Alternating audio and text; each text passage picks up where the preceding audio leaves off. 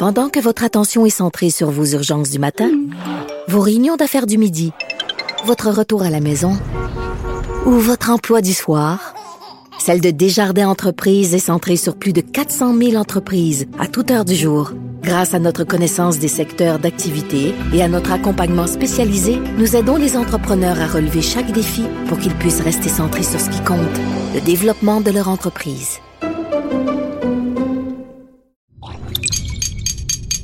Cube Radio. Il manie l'idée, la réflexion, la persuasion, le silence. Mario Dumont. Informé, cultivé, rigoureux. Il n'est jamais à court d'arguments. Mario Dumont. Pour savoir et comprendre. Bonjour, bienvenue à l'émission. Alors, je serai en difficulté pour commenter l'actualité, enivré que je suis par le progrès. Le progrès, parce que je viens de manger euh, ma première pizza dans une machine distributrice entièrement robotisée. La pizza est gelée dans un congélateur caché dans la machine. Euh, ça coûte 11 piastres. On pitonne un peu, on met notre carte de crédit, on touche notre carte de crédit. Euh, le robot sort la pizza, l'amène sur son four. On la voit cuire. La partie cuisson est, vitrée. Et la pizza ensuite est déposée dans une boîte de carton et vous est remise. Tout ça prend un peu plus de 3 minutes. Alors voilà. J'ai vécu goûter, toucher de mes mains le progrès avec un grand P. On fait des farces, mais avec la pénurie de main-d'œuvre, il y a de plus en plus des restaurants aux États-Unis où il y a plus, vous rencontrez plus d'êtres humains. Là. Vous allez au service à l'auto, vous pitonnez, vous touchez votre, vous, vous, mettez votre carte de crédit, vous faites juste toucher, euh, petit contact et puis euh, votre bouffe arrive comme par magie, euh, comme ça. On perd le beau contact humain, mais c'est quand même efficace. Tout de suite, on rejoint l'équipe de 100% Nouvelles. Alors, Mario Dumont est dans les studios de Cube Radio. Salut, Mario. Bonjour. Bon, évidemment, l'histoire de, ce, de cette annonce du rapporteur spécial pour analyser ce qui se passe dans l'ingérence dans les élections au Canada euh, n'a pas fait du tout, du tout euh, l'affaire des partis d'opposition. Il fallait quand même s'en douter parce qu'ils demandaient carrément une enquête publique complète là-dessus.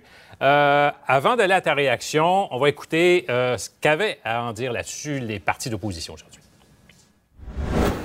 There will also be something called a rapporteur, a fake new position that they have invented. Rapporteur. Uh, does it come with a costume? Maybe a cape or and a sword? On a demandé un processus qui est indépendant et public. Pourquoi le Premier ministre ne respecte-t-il pas, ne respecte pas ces deux critères? Si on n'est pas capable d'aborder la question de l'intégrité de nos élections en toute transparence, honnêtement, on fait dur. On passe en mode république de bananes en tout respect pour les bananes. Qu'attend-il pour mettre en place une commission publique et indépendante? Bon, alors donc, on le voit, on revient à case départ. Le dossier, donc, n'est loin d'être clos. Oui, et les partis d'opposition sont restés euh, assez agressifs dans le ton, je pense qu'on vient d'en avoir un extrait assez parlant. Parce que quand même, dans la nomination du rapporteur, euh. Euh, M. Trudeau avait dit ben, je vais consulter les partis d'opposition dans ce processus-là, euh, peut-être espérant qu'en étant un peu intégré. Ce matin, par exemple, il y avait une nuance qui était euh, une nuance importante qui était amenée, entre autres, par le Bloc québécois qui disait euh, dans le passé, il est arrivé que M. Trudeau nous consulte. À partir du moment où on dit pas qu'il faut que ce soit une nomination conjointe, mais que ce n'est qu'une consultation, il est arrivé des exemples où le Parti libéral de M. Trudeau a consulté le Bloc et a fait le contraire. Euh, donc, ouais, consultation, est-ce que c'est vraiment, est-ce que c'est vraiment la recherche d'un consensus sur une nomination? Donc, il y avait beaucoup, beaucoup de, scepticisme. Je pense quand même que Justin Trudeau s'en attendait. Donc, j'ai l'impression qu'il se dit une fois passé, la question que les libéraux, ce que les libéraux espèrent, c'est qu'une fois passé cette première vague de dénonciation des trois mesures qu'il a annoncées hier, je suppose qu'il espère que la, tension va baisser, que les partis d'opposition sont pas capables de garder à la période de questions, exemple, ce sujet-là chaud là, euh, demain, mercredi, jeudi, euh, la semaine prochaine, et que le sujet va se, comme on dit, comme une ballonne qui se dessouffle, le sujet va disparaître tranquillement. Il n'exclut pas, ceci étant dit, que son, son rapporteur, là, euh, le terme qui visiblement en anglais a amusé M. Poiliev, mais euh, il n'exclut pas, M. Trudeau, que la conclusion euh, de, cet de, de, de, ce rapporteur spécial là, soit il faut une commission d'enquête. Donc, ça reste une hypothèse qui est sur la table. Et quelle forme de commission d'enquête publique, quel, quel format ça pourrait prendre? Il c'est le genre de proposition qui pourrait être euh, soumis. Donc, euh, à, suivre, j'ai... Euh, j'ai trouvé quand même que les partis d'opposition frappaient, frappaient fort aujourd'hui. C'est-à-dire qu'ils ont, euh, ils ont vraiment voulu euh, que la, la, solution proposée par Justin Trudeau, comme on dit, le, des fois on, utilise l'expression à la chasse, tu veux même pas que le canard décolle, tu veux même pas qu'il prenne son envol, tu comprends? Tu le tires. J'ai l'impression qu'il y a eu un peu cette volonté-là des partis d'opposition que la, la, la, triple solution, proposition de Justin Trudeau, puisse même pas lever. Mais là, on peut compter sur les partis d'opposition pour que ça demeure dans l'actualité jusqu'à la nomination de ce rapporteur-là. Après ça, peut-être une accalmie et après ça, les conclusions du rapporteur. Finalement, c'est le supplice de la goutte. Là. Oui, mais il va être un petit, petit peu piégé quand même. C'est-à-dire que M. Trudeau, s'il fait les choses avec une certaine élégance, de les consulter, bon, euh, si tu refuses d'être consulté, puis tu dis, moi, je m'occupe même pas du processus, ça fait un peu mauvaise foi, etc. Euh, si tu acceptes de participer au processus, même si tu as discrédité, ben dès que tu participes, tu un petit peu, tu peut-être pas le bras au complet dans le tordeur, mais tu as au moins un doigt dans, le tordeur. Donc, euh, ça va être à suivre comment M. Trudeau va réussir à embarquer les partis d'opposition dans son euh, dans son processus. Soit dit en passant sur le mot rapporteur que M. Monsieur Poliev s'est boqué la période de questions en anglais, ça n'a pas l'air à sonner juste pour les Anglais, mais en français, ça ce matin, j'écoutais autour, là, les gens disaient, un rapporteur en français, c'est d'abord un rapporteur d'angle. Ensuite, ça nous fait penser à un Retriever, ça c'est un chien. l'expression, c'est une expression empruntée un peu au langage de l'ONU, tu sais. Mais c'est pas si familier dans le langage politique ici au pays. Hein. Oui, c'est souvent utilisé à l'ONU, par exemple, le, rapporteur, par exemple, d'une situation dans des pays euh, où on revient avec, euh, oui, un dossier à, monter. Effectivement, ça n'a pas la même Beaucoup moins en politique interne. Oui, c'est ça. Euh, bon, les déboires de la, Société d'assurance automobile du Québec, ça s'est poursuivi. Bon, ça semble aller un petit peu mieux aujourd'hui, mais bon, ça n'a pas empêché Geneviève Guilbeault, finalement, de décider de mettre un terme, de, de revenir au pays après son voyage en Europe. Peut-être Sylvain est. Une question d'image davantage, hein? Oui, oui. Peut-être Sylvain est une ministre si efficace que le seul fait pour elle de mentionner qu'elle revient au pays, puis par magie, tous les problèmes se, tous les problèmes se règlent. Euh, je pense pas que ce soit ça. Non, euh, écoutez, euh, aujourd'hui, ça a l'air moins pire. Je me méfie quand même d'une chose parce que ce matin à Montréal, où la, file, c'est justement le centre qu'on voit présentement, celui sur Henri Bourassa dans le nord de Montréal, mhm. la file s'est dissipée. Mais euh, notre collègue Marie-Lise qui était là ce matin dit qu'il y avait des agents de la SAC qui étaient dans la file et qui renvoyaient carrément les gens chez eux en disant écoutez c'est inutile perdez pas votre temps au froid ici vous passerez pas ça donne rien on les renvoyait chez eux en disant allez sur le site prenez-vous un rendez-vous or on était rendu au 24 avril pour les rendez-vous là, si on est déjà rendu au mois d'avril ou fin avril pour les rendez-vous, euh, il me semble qu'on n'est pas pas sorti du bois encore, là, qu'on va rester pendant plusieurs semaines en, retard de ces rendez-vous. Par contre, en région, ça semble aller un peu mieux. Dans plusieurs régions, ça semble avoir repris son cours. À Québec, ça va l'air plus correct aujourd'hui. Donc, on va surveiller ça. Hier, il semble qu'ils ont traité un nombre record de dossiers dans plusieurs centres jusqu'à 21 heures. Donc, les employés ont mis les bouchées doubles, et tant mieux. Donc, c'est un système qui a été finalement implanté euh, beaucoup trop rapidement. Je, pense que c'est la conclusion à laquelle il faut en venir. Il y avait le, cas de quelqu'un aussi qui a, évidemment reçu une contravention à payer. Le policier a dit si vous voulez la faire annuler, il faudrait que vous ayez un document à aller chercher où À la SAC. Non, on n'en sort pas. Et ça, euh, j'ai vu un, j'ai vu un véhicule à la fourrière, j'ai eu des, j'ai vu des gens avec des contraventions. Ça, euh, c'est certain que ça va devenir, si les corps policiers ont pas, reçoivent pas le message d'une certaine souplesse, ça va devenir un problème. Et la SAC, c'est bien gentil pour la SAC de dire, écoutez, on vous laissera pas avec ces contraventions-là, on va, on va vous les rembourser, on va vous les arranger. Mais là, présentez-vous au comptoir. Ben oui, c'est la belle, la belle affaire. C'est bel temps de se présenter au comptoir de la SAC. Euh, Je voulais t'entendre aussi sur euh, Marie-Louise Tardif, députée de la CAQ, qui est finalement euh, obligée de quitter le caucus. Oui, c'était une évidence, au moins le temps de, clarifier ses affaires. Mm. C'était une évidence. Je vais juste me permettre une remarque qui est plus. Il y a peu à dire là-dessus. Hein. Euh, quand tu es dans une situation comme celle-là, là, elle serait euh, ce dont, ça, ça, pourquoi il y a des vérifications à faire ou une enquête en cours, c'est qu'elle aurait menacé des gens en pleine cour.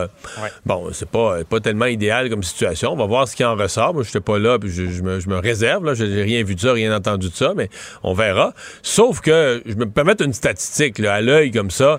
Quand des gens démissionnent, là, en fait, passez-la dans votre tête, des gens qui se sont retirés temporairement du caucus, il y en a qui reviennent. Mais c'est pas un fort pourcentage. Je veux dire, je sais pas moi, 75, 80 mhm. quand cette étape-là est passée, les gens, on les revoit jamais dans le caucus. Là, donc, euh, c'est un peu la, réalité à ce moment-ci. Euh, il y a Éric Duhem qui semble bien excité par ça, qui semble... Ben, c'est ça, j'allais te poser comme question. Ça peut lui permettre d'avoir un pied dans le Parlement? Ah, lui, Éric Duhem, on est carrément là. Hein, il fait pas semblant. C'est n'importe qui, euh, peu importe. Euh, c'est s'il a une députée, comme c'était le cas de Claire Sanson là, euh, jusqu'à l'élection l'année passée, ça lui ouvre la porte toute grande à avoir à l'Assemblée nationale le droit d'utiliser les salles de conférence de presse, etc. Sous prétexte, la députée, elle peut convoquer, peut utiliser la salle de conférence de presse, et c'est Éric Duhem qui se présente et parle aux médias, et ça, ça a été accepté toute l'année passée. Merci, Mario. Au revoir. Il ne mord pas à l'hameçon des fausses nouvelles. Mario Dumont a de vraies bonnes sources. Savoir et comprendre l'actualité. Alexandre Morand-Villouellette. Alexandre, euh, ça fait 24 heures que l'idée circule qu'on serait proche de la fin des bagarres dans la Ligue de hockey junior majeure du Québec. Et ce qu'on découvre maintenant, c'est que oui, la Ligue avait ce plan, etc. Mais la Ligue est pas toute seule là-dedans. La ministre Isabelle Charret, elle les suit de très près. Oui, elle a même eu des rencontres avec eux aujourd'hui pour tenter de préciser le plan exactement pour ces fameuses suspensions inconduites de partie qu'on donnerait aux joueurs qui se battraient dans la Ligue de hockey junior majeure du Québec. Et de dernière heure, Mario, on a confirmé finalement aujourd'hui l'embauche de Mario Cecchini à la tête de la LHJMQ justement. Donc va remplacer le commissaire Courteau qui va partir. C'est confirmé dans la dernière minute. Mais oui Isabelle Charret qui a dit aujourd'hui qu'elle est pas satisfaite des sanctions qui sont proposées par la LHJMQ parce que on le disait hier ça va entraîner une inconduite de partie. Donc par exemple je me bats il reste euh, trois minutes à la game je frappe quelqu'un en face. OK, je suis expulsé de la partie, mais encore. Mais c'est ça, parce que de toute façon, tu avais une punition de 5 minutes pour s'être battu. Euh, tout ce qui est au-dessus des 10 minutes des inconduites, ça vaut plus rien, la partie est finie. Oui, parce que là, l'objectif, on dit au départ, c'était de revérifier par la suite avec des reprises vidéo pour aider le travail des officiels, par exemple, à déterminer si t'es l'instigateur d'une bagarre, ça pourrait être une plus grosse, une plus grosse sanction, etc.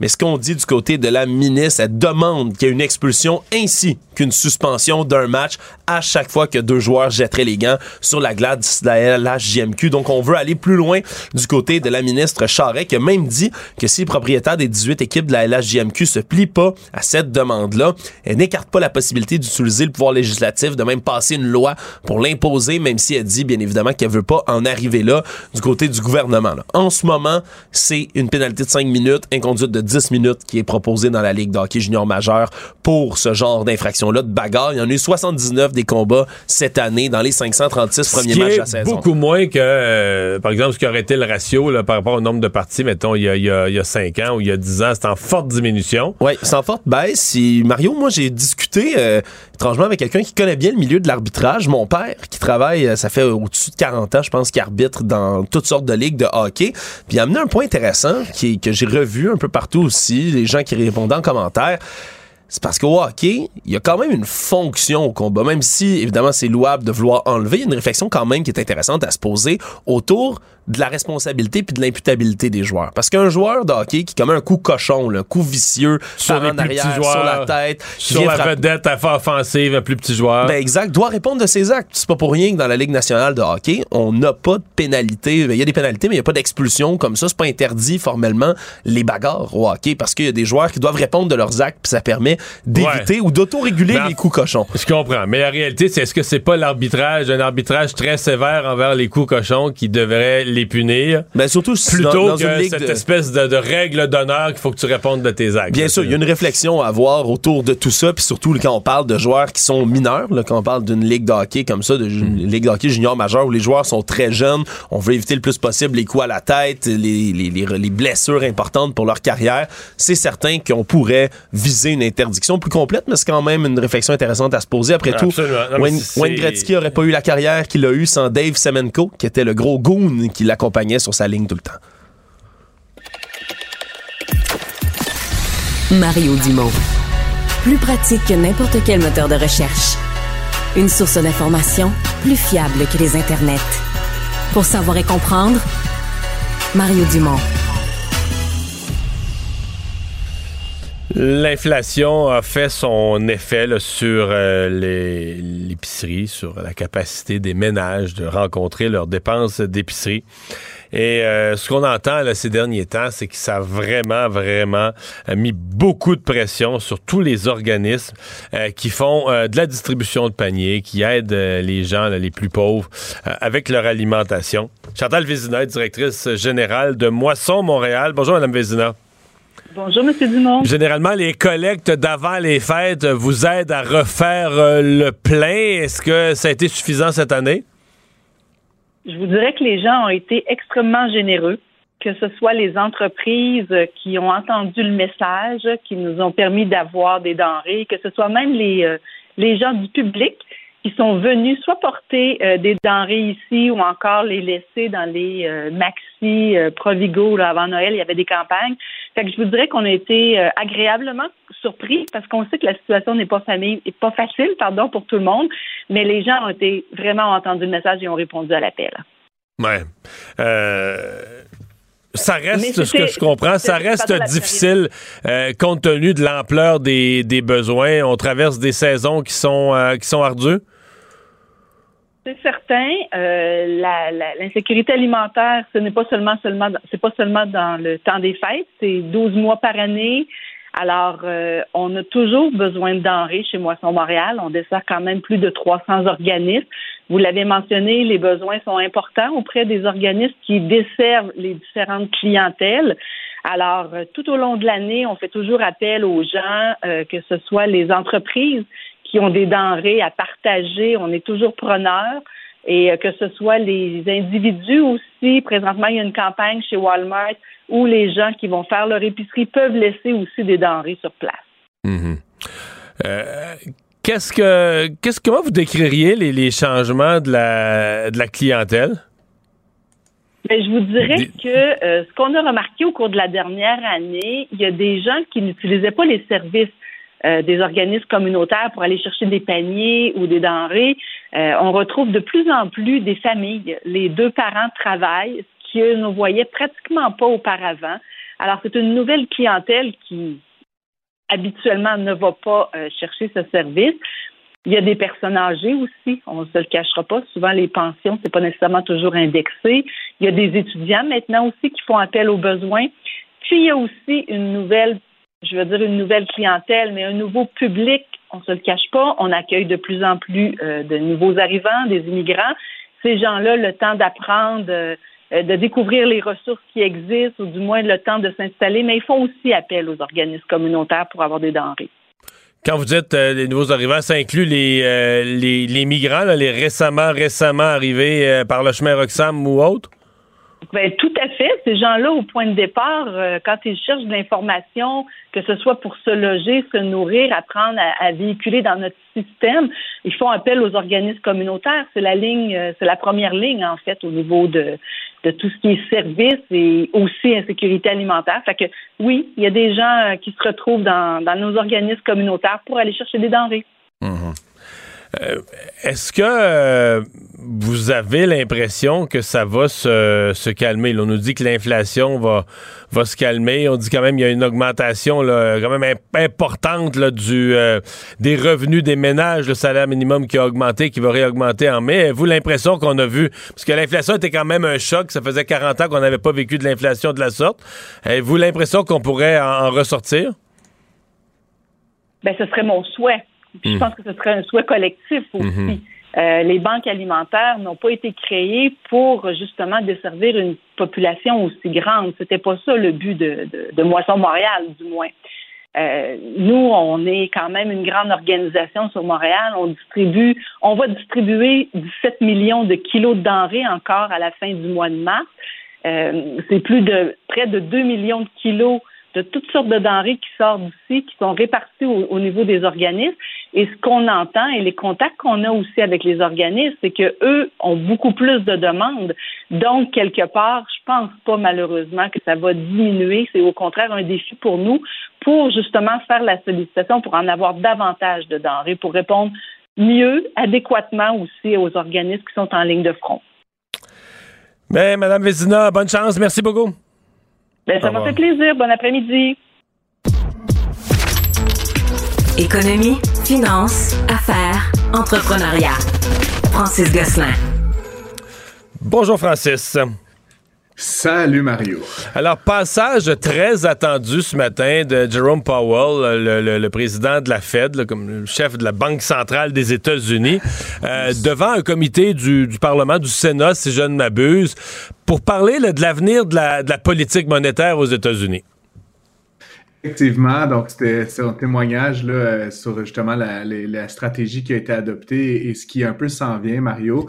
Euh, c'est sûr que comme tu le sais, c'est pareil dans presque tous les pays, mais euh, quand les taux, les taux directeurs augmentent, les élus n'aiment pas ça. Là. Évidemment, ça, ça rend la chose relativement impopulaire. Comme tu le sais, ça fait augmenter le coût du crédit pour l'immobilier le, notamment, qui touche vraiment beaucoup les, les ménages et donc ça fait en sorte que les élus se sentent très interpellés et veulent toujours chercher à poser des questions donc, M. Powell était devant le Sénat. Puis, euh, grosso modo, ce qui est en train de se dessiner, Mario, puis c'est quelque chose que j'ai lu pas mal ces derniers temps, c'est vraiment une stratégie assez différente de la stratégie de la Banque centrale du Canada, où aux États-Unis, euh, on risque pas d'arrêter tout de suite la, guerre agressive à, l'inflation.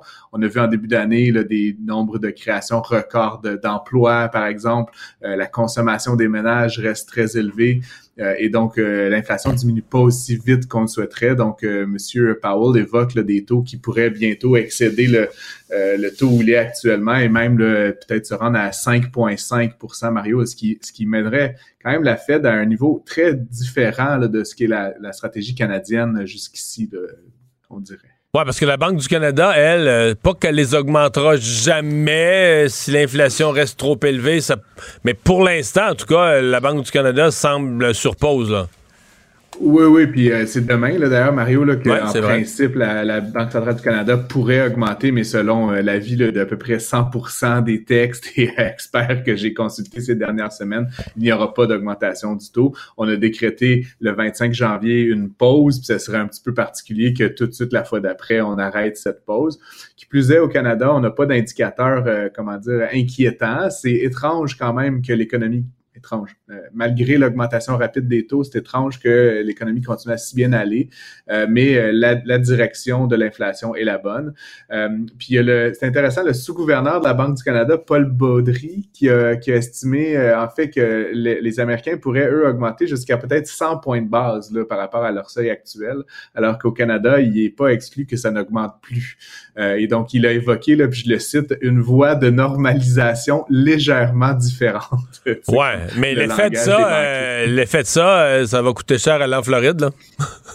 Ah, si les taux si les taux augmentent aux États-Unis d'un autre point, euh, sans qu'il y ait d'équivalent de, au Canada, le dollar canadien va prendre une sérieuse débarque là.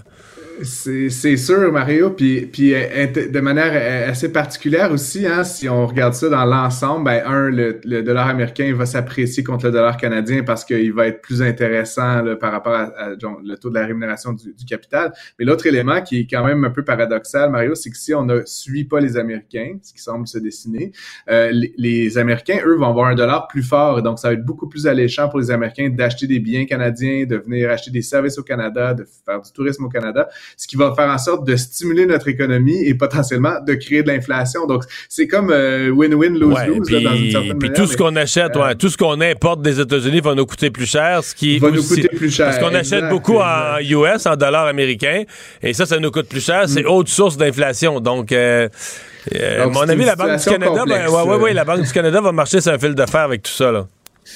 C'est ça, exact. Mais en tout cas, pour l'instant, ça semble être clair au Canada. Puis comme je l'ai dit, on va certainement parler demain, Mario, mais qu'il n'y aura pas d'augmentation euh, à court terme du taux directeur de ce côté-ci de la frontière. Alors qu'aux États-Unis, euh, c'est, on dirait, de plus en plus inévitable que ça se profile vers une hausse euh, du taux directeur, encore une fois. La justice américaine qui vient de bloquer une transaction dans le secteur de l'aviation. Oui, ben tu sais que depuis l'élection de M. Biden, j'en ai parlé quelques fois, notamment dans le cas d'Activision Blizzard, il y a eu des poursuites aussi concernant Google, etc. Là, on parle d'une fusion qui était prévue entre JetBlue et Spirit Airlines, qui sont deux acteurs du domaine de l'aérien qu'on pourrait dire dans le ce qu'on appelle le low cost, là, Mario. Euh, et essentiellement, les deux entreprises avaient convenu de se, de se fusionner, donc de former une même entreprise. Et euh, la justice américaine, le Department of Justice, a décidé de bloquer la transaction. Donc, ils ont euh, déposer des documents en cours. Euh, ce qu'ils invoquent effectivement, c'est qu'il y a peu de concurrence actuellement sur le marché de l'aérien aux États-Unis, trop peu, disent-ils. Puis, euh, en fait, de, faire fusionner deux joueurs parmi les rares joueurs qui sont là en place, ça risque à, court et moyen terme de faire augmenter euh, les taux, la, tarification en fait du transport aérien. Puis, c'est pas évidemment ce que le, département de la justice souhaite. Et donc, ils vont fort probablement réussir à, bloquer. Là, il semble y avoir une forme de, comment dire, le vent semble favorable à ce type d'intervention économique, euh, Mario, actuellement. Ouais. Je sais pas qu'est-ce qu'ils penseraient. Ces gens qui trouvent qu'ils ont peur qu'il n'y ait pas assez de concurrence aux États-Unis, je sais pas qu'est-ce qu'ils penseraient du marché de l'aviation au Canada. ben, y a, y a-tu d'autres entreprises qu'Air Canada maintenant? Ah, il, y a, Porter euh, qui, euh, ouais, qui va il y a WestJet, puis la Transat. mais... Le Transat devait pas être acheté par Air Canada. Je n'ai pas suivi le dossier, mais c'est lent, mais ça s'en va vers ça. C'est abandonné. Là. Techniquement, ça a été complètement abandonné. Oui, oui, oui, mais une chance. Une ah, chance. voilà que c'est toi qui m'informe aujourd'hui, Mario. hey, euh, l'Auto-Québec fait de l'argent? Ouais, ça a l'air ça. Je sais, jamais trop quoi penser quand je dis ça, euh, Mario, que l'Auto-Québec fait de l'argent. Parce que, tu sais, moi, quand on étudiait en, quand j'étudiais en économie, euh, la blague, c'était que la loterie, c'était la taxe pour les gens qui comprenaient pas les mathématiques. Là, c'est comme ah, moi, j'avais un, prof, j'avais un prof d'économie du secteur public qui appelait ça, j'étudiais en anglais, tax on hope. Une taxe sur l'espoir, taxe l'espoir. Ouais, ah, ben, c'est plus poétique que, que la version euh, qui ne comprenait rien. Mais essentiellement, effectivement, c'est euh, c'est une sorte de. C'est un jeu dans lequel tout le monde perd, là, sauf euh, l'anecdotique euh, ouais, Il y a 1% qui gagne. Là. Ouais, c'est pas 1%, Mario. ben, qui gagne sur le, oui, sur l'espace d'une vie, là, je pense que c'est 1%, quelque chose du genre. Ouais, ouais. Ah ouais? Mais c'est 99%. Mettons que c'est 1 ou les trois quarts de 1, c'est quand même 99% qui gagnent pas. Puis c'est sûr que si tu dis à ces gens-là, l'argent que vous avez mis à la loterie, si vous aviez acheté des, des actions de Apple, ou à toutes les semaines, vous seriez aujourd'hui avec votre. Vous seriez millionnaire. C'est ça, vous seriez millionnaire. ce que vous rêviez, là, ce que vous rêviez à 20 ans, vous le seriez à 60 ans, millionnaire. Ben, en fait, donc, euh, l'Auto-Québec a annoncé ses, profits ben, fait, ses résultats trimestriels. donc, pour les neuf mois là, depuis le début de son année financière, Mario a une augmentation très importante de son bénéfice euh, qui se chiffre pour neuf mois à 1,2 milliard de dollars. Donc, si on étend la chose, là, on va arriver à presque 1,5 pour l'année euh, complète. C'est sûr qu'on compare évidemment à l'année dernière et à la précédente qui ont été des très mauvaises années. Les, casinos étaient fermés la moitié de l'année. Les casinos étaient fermés. Les gens étaient peut-être moins dans un mood de, de, de spéculation mais ça reste donc euh, les, revenus là, se sont euh, augmentés de manière assez significative. Ce qui est assez frappant, là, c'est euh, casino et maison de jeu, Mario, là, c'est presque un milliard de dollars de, de ventes donc au Canada, au Québec, pardon. Puis il y en a pas tant que ça de ces établissements-là, donc c'est quand même une belle performance. Puis comme tu le sais, là, il est question peut-être d'ouvrir d'autres lieux. Là, on parlait du Centre Bell récemment, donc, donc ça pourrait venir augmenter les revenus chez l'Auto-Québec. Puis évidemment, tout ça est reversé à, l'actionnaire hein, dans, une certaine mesure, c'est une bonne nouvelle pour M. Girard qui va nous dévoiler son budget dans quelques jours, le 21 mars. donc, il peut tabler là, sur et Hydro-Québec et l'Auto-Québec, les deux sociétés hmm. d'État qui performent très, très, très bien. ça va permettre peut-être de payer les consultants qui sont en train de réparer la SAAQ. non, mais j'ai toujours quand même, moi, quand j'ai analysé ça dans ma vie, ça fait quelques années que je l'ai fait, toujours fait une grosse différence entre Hydro-Québec puis l'Auto-Québec parce que Hydro-Québec, l'exemple, dans l'augmentation importante des revenus cette année, la plus grosse tranche d'augmentation, c'est l'exportation. Ça, c'est vraiment de l'argent. C'est vraiment de l'argent neuf, là, de l'argent qu'on vend d'électricité aux Américains. Nous autres, on a produit que des barrages qui sont largement déjà payés. Oui, il y a un coût d'entretien, des, des, des, lignes de mm. transport et tout ça, mais quand même. Alors que l'Auto-Québec, oui, il y a un petit peu de revenus étrangers là, quand des touristes de congrès vont au casino. Je dis pas qu'il y en a pas du tout, du tout. Il y en a un petit peu d'argent étranger, mais une grosse partie des revenus de l'Auto-Québec, c'est, comme le disait mon prof, c'est une taxe sur l'espoir, puis une taxe sur l'espoir appliquée à notre propre monde. Et malheureusement, là, euh, c'est une taxe régressive. Plus les gens sont à faible revenu, plus ils prennent de la loterie. Les gens à haut revenu, c'est prouvé, les gens avec des diplômes universitaires, avec des hauts revenus, payent très, très peu de loterie. Beaucoup plus les gens, les gens à plus faible revenu qui dépensent énormément en frais de loterie. Mais bon, c'est correct. S'il n'y en avait pas, il y a du jeu partout, ce serait illégal. Il y aurait des casinos dans les sous-sols illégaux. On veut pas ça. C'est encadré par l'Auto-Québec, puis les revenus vont pour payer la santé et l'éducation. Mais je trouve qu'on peut pas, on peut pas se réjouir d'une hausse de revenus de l'Auto-Québec de la même manière qu'une hausse de revenus d'Hydro-Québec. En tout cas, ça a toujours été moi, mon école. On est entièrement, on est entièrement d'accord euh, là-dessus, euh, Mario. Là, dans, dans, dans, les deux cas, il y, a, il y, a, des sources de revenus puis des, comment dire, des efficiences qui sont pas du tout du même registre. Euh, et puis, effectivement, je serais bien intrigué. J'espère de trouver ça pour demain, Mario. Mais quelle proportion des revenus des maisons de jeux et casinos proviennent de visiteurs étrangers? Parce, que, parce que moi, j'ai un historique. Avec quand moi j'étais président des jeunes libéraux, quand le gouvernement libéral à l'époque avait créé là, la Société des casinos, puis ouvert le casino de Montréal, puis tout ça. Et dans l'argumentaire, il y avait beaucoup ça, qu'on allait faire rentrer, vraiment amener de l'argent de l'étranger, puis tout ça. C'est sûr qu'après un coup, tu regardes ça, tu dis, oui, c'est sûr que ça existe. un soir d'un gouvernement, quand, quand il y avait des gros congrès, puis c'est plein de monde au palais des congrès, puis des gros congrès dans des secteurs qui marchent fort, qui a de l'argent, je suis sûr que ça paraît ces tables au casino, puis ça, c'est de l'argent neuf qu'on rentre. Ça, j'en conviens. Mm. Mais tu sais, sur le total des revenus de l'Auto-Québec, je pense pas que ça finit par être un gros pourcentage à la fin de l'année. là. Bref, c'est une, bonne et une moins bonne nouvelle à la fois. C'est ça. Hey, merci, Francis. Mario Dumont, le seul atlas dont vous avez besoin. L'exercice lui-même Mario Dumont. va faire sortir plus de vérité sur ce qui s'est véritablement passé à ce moment-là. Gérez donc ça, s'il vous plaît. Isabelle Maréchal. c'est parce qu'à un moment donné, si on paye pas tout de suite, on va payer tout à l'heure. La rencontre, Maréchal Dumont. Bonjour Isabelle. Bonjour Mario. Alors tu veux te scandaliser aujourd'hui que des citoyens, le soir, la nuit, pendant qu'ils dorment, laissent leur auto stationner sur le bord de la rue. Mais à non, Montréal. Je veux me scandaliser. parce que, ou plutôt je suis scandalisée. Parce que le Conseil régional de l'environnement dénonce cette chose. Voilà, parce que le Conseil, euh, effectivement, régional de l'environnement de Montréal, on va l'appeler le CRE pour simplifier, a décidé, ils ont des grandes ambitions hein, pour Montréal. Ils veulent aller chercher le 27% de territoire apparemment occupé à Montréal par les voitures. Là, 27% du territoire, ça veut dire ça, est occupé par des véhicules qui sont stationnés.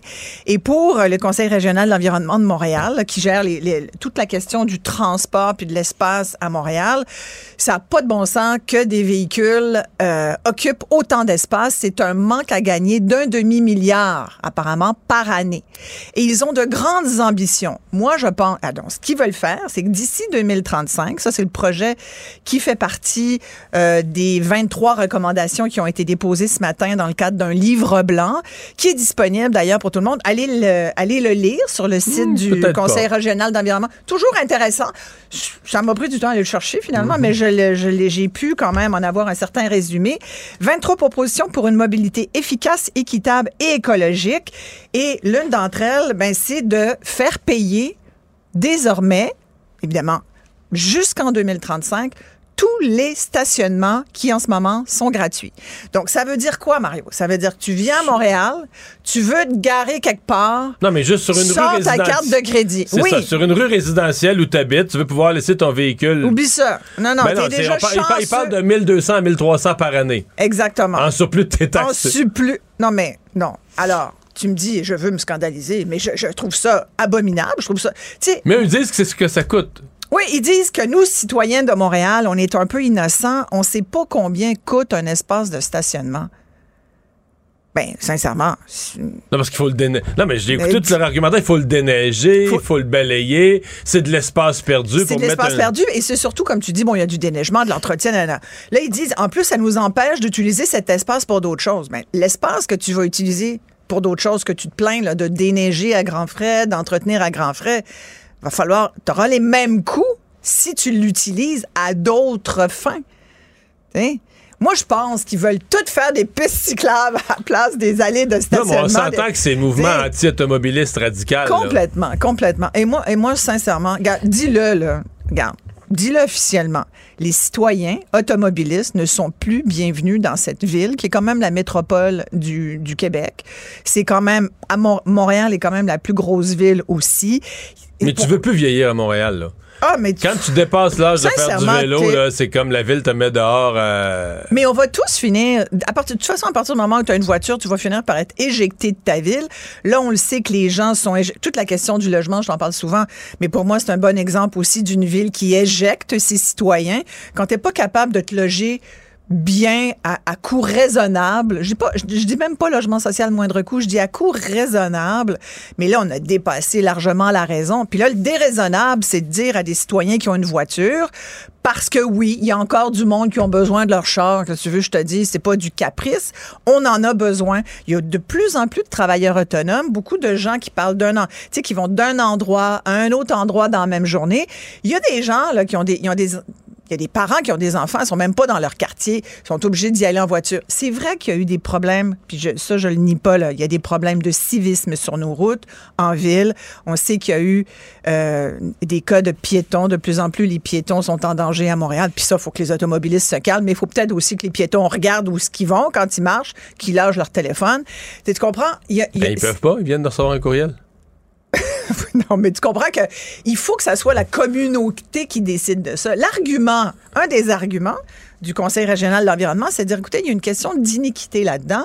Il y a quand même 30 des citoyens de Montréal qui n'ont pas de voiture, c'est inéquitable pour, eux. C'est injuste. Pour les autres. eux payent pour les autres. C'est injuste de payer pour les autres. Ben là, à ce moment-là, en suivant cette logique, ils devraient, eux, payer les trottoirs. Mais là, ben, ben, oui, tant qu'à ça, tu sais. Je veux dire, moi, je transport en commun, Le transport en commun est subventionné au coton. Les pistes cyclables sont pas payées par les cyclistes. Ben moi, à ce moment-là, je vais pas payer l'autobus. J'ai ça prendre l'autobus, puis le métro, je ça plus, je vais plus, tu Écoute, moi, je m'assieds jamais sur un banc de parc. Pourquoi je payerais pour ça? Alors tu vois, ça peut aller loin là. Moi, je veux jamais me baigner dans les patinoires de la ville qui sont ouvertes euh, deux mois par année pourquoi je paierais pour ça? Non, mais sous cette logique de l'utilisateur payeur, là, c'est ridicule. Elle peut pas s'appliquer comme ça. Moi, je suis pour le communautaire. Je suis pour le fait que, regarde, moi, je, touche du bois. Je suis rarement malade. J'espère que ça va rester comme ça longtemps. Est-ce que je suis contente de payer ma part de système de santé? Oui, même s'il marche pas comme je souhaiterais qu'il marche, mais c'est pas grave. moi, j'ai pas plus d'enfants dans un CPE ou euh, au primaire ou au secondaire. Est-ce que je suis quand même contente de payer ma part d'éducation? Oui. ton, principe général est intéressant, sauf que les gens qui ont une voiture, ils font le mal. On ne ah, peut, pas subventionner les auteurs du mal. nous sommes des démons. Nous sommes des démons. J'avoue, quand je le dis verbalement comme ça, oralement, c'est pas vraiment correct parce que je peux pas mettre mon M majuscule à mal.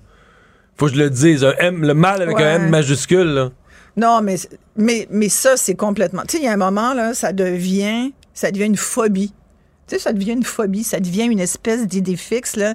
Ah, les méchants automobilistes, puis mais sincèrement, là, j'avoue, je n'ai pas lu toutes les propositions dans le détail. Je me suis beaucoup accrochée à celle-là. Tu sais, si tu dis un espace de stationnement coûte 1275 dollars par an à Montréal, va falloir le payer. Là, ben à ce moment-là, tu pourrais toujours dire, ben, augmente nos taxes. Euh, là, c'est sûr que les propriétaires, comme d'habitude, vont essayer d'en une partie à leur locataire. Puis, tu sais, si c'est le locataire qui habite un logement, pourquoi ça serait le propriétaire qui payerait? Ou alors, il va falloir que le locataire paye son stationnement sur rue. Mais c'est tout dans la même euh, logique aussi. Tu sais, on en revient à l'interdiction du fameux mal qui que représente la voiture. Tu sais, il n'y a pas très longtemps, il y a eu un débat sur euh, les, les, gens là, qui se stationnaient, la ville qui, qui voulait interdire les voitures dans l'entrée des maisons. Ouais. Et bon, je pense qu'ils sont revenus plus ou moins là-dessus. C'est un vieux règlement qui n'avait jamais été mis euh, en vigueur pendant un demi-siècle. Soudainement, quelqu'un a fait Hey, je viens de trouver quelque chose. Ça, c'est bon. On le fait. On interdit aux gens qui ont une voiture de se garer dans leur entrée. Mais là, je t'annonce que si tu mets en vigueur le règlement du CRE, du, Conseil régional de l'environnement, puis tu fais payer le monde 1300$ pour se garer sur la rue, ben, écoute. tout nommé. Tous ceux qui ont un carré de pelouse, n'importe quelle forme de cours, vont vouloir la transformer en stationnement pour dire moi je veux stationner chez nous là. Tu vas avoir une folie de demandes de gens qui vont vouloir tous ceux qui ont ben, ils vont ressortir leur règlement qui vont dire non, ceux... pas ça. Euh, non, il va y avoir une guerre, les gens vont dire non non, moi j'ai j'ai tant j'ai tant de pieds carrés de terrain, j'ai un petit peu de pelouse là-dessus là. Mettre, ça, va me mettre de l'asphalte, me mettre mon auto là. Toi, t'auras pas le droit.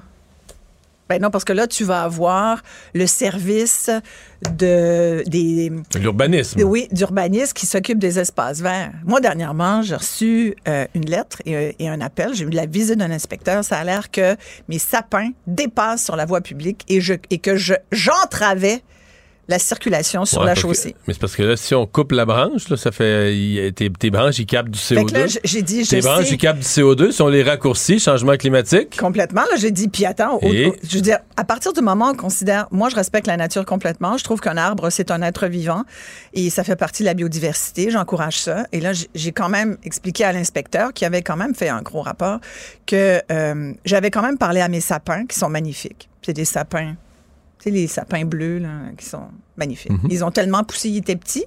On en avait trois, un pour chacun de nos enfants. Puis ça a tellement grandi, ces affaires-là. C'est comme les enfants qui, à un moment donné, est obligé, dans, au moment où il y en a un qui quitte la maison, il a fallu qu'on déracine un sapin pour faire de la place pour les deux autres. Bref, en tout cas, petite histoire émouvante. Euh, mais quand je regarde mes sapins, il y a une histoire pour moi. Ça fait 20 ans que j'habite cette maison-là à Verdun. Je suis bien enracinée, comme mes maudits sapins, sur le... Mais oui, les branches dépassent un peu. Et là, on m'a dit, ben, euh, il va falloir les couper. Mais je, mais je, leur ai dit de moins pousser vite parce qu'ils étaient mis en danger. Mais ils veulent couper les branches ou couper tes sapins? Ils veulent couper les branches. Alors, ils m'ont dit, faut les ben, couper tout de suite. Fait que là, j'ai dit, ben, je peux, ben oui, mais je les ai coupés un peu. Mais j'ai dit, écoutez, est-ce que c'est possible d'attendre au printemps? Parce qu'on coupe pas ça en plein hiver. J'ai mes cèdres aussi qui dépassent un peu, ça a l'air. Écoute, les, les cèdres sont contents de vivre à Montréal.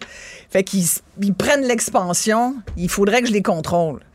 Mais tu sais, des cèdres, comment ça marche? Des cèdres, là, c'est des feuilles de vent, puis à l'intérieur, c'est des branches dénudées.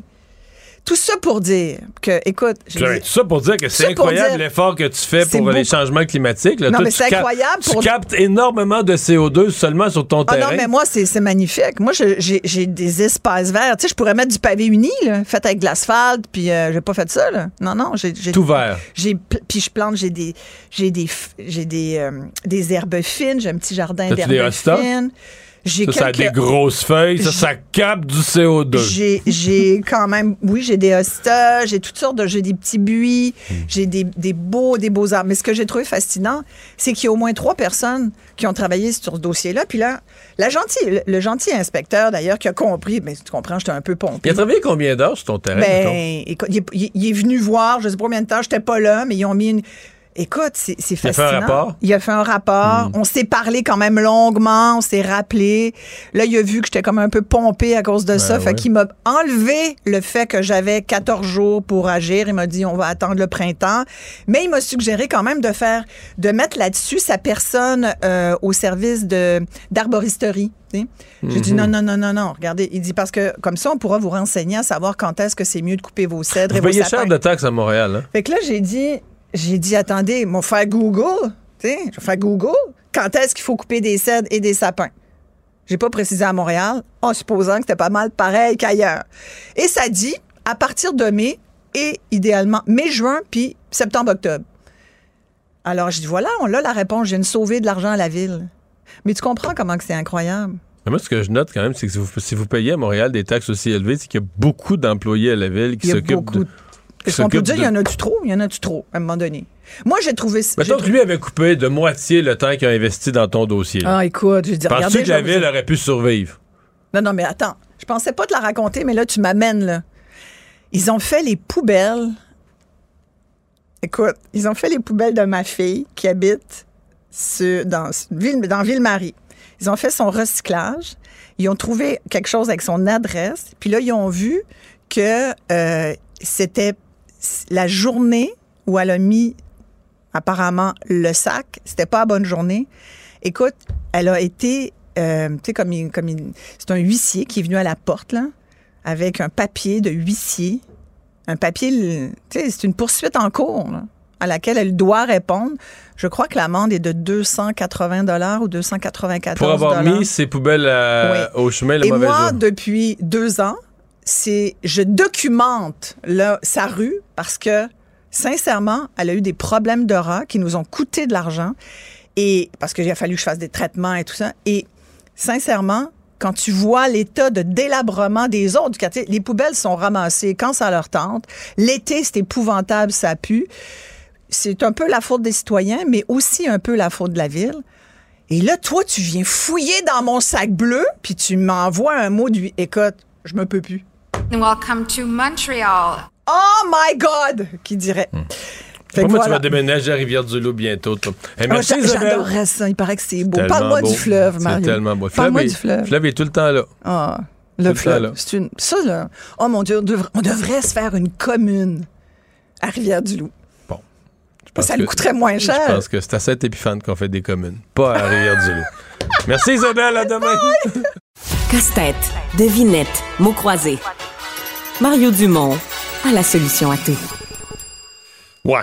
Vous allez me dire, ça devait bien arriver, parce que depuis qu'il y a des problèmes à la SAAC, euh, qu'on se dit, euh, euh, bon, il faudrait que la police ici et là soit compréhensive, etc. Puis le président, le PDG de la SAAC me disait en entrevue lundi que ils avaient passé des messages en général au corps de police. On peut pas leur dire quoi faire, mais de comprendre. bien, il y a un citoyen qui qui s'est retrouvé avec son véhicule coincé à la fourrière, justement parce que les problème de la SAC. On fait disparaître des dossiers, semble-t-il, le paiement de la plaque. Jonathan Bolduc qui est avec nous. Monsieur Bolduc, bonjour. Bonjour, ça va bien? Oui, ça va bien. Racontez-nous votre aventure. Ben moi, c'est ça. Ça a commencé dimanche la semaine passée. Dans le fond, ma fille, elle avait mon véhicule. Elle a eu un léger accident. Fait que euh, des choses qui arrivent. Fait que euh, on appelle euh, la remorqueuse, la, police arrive.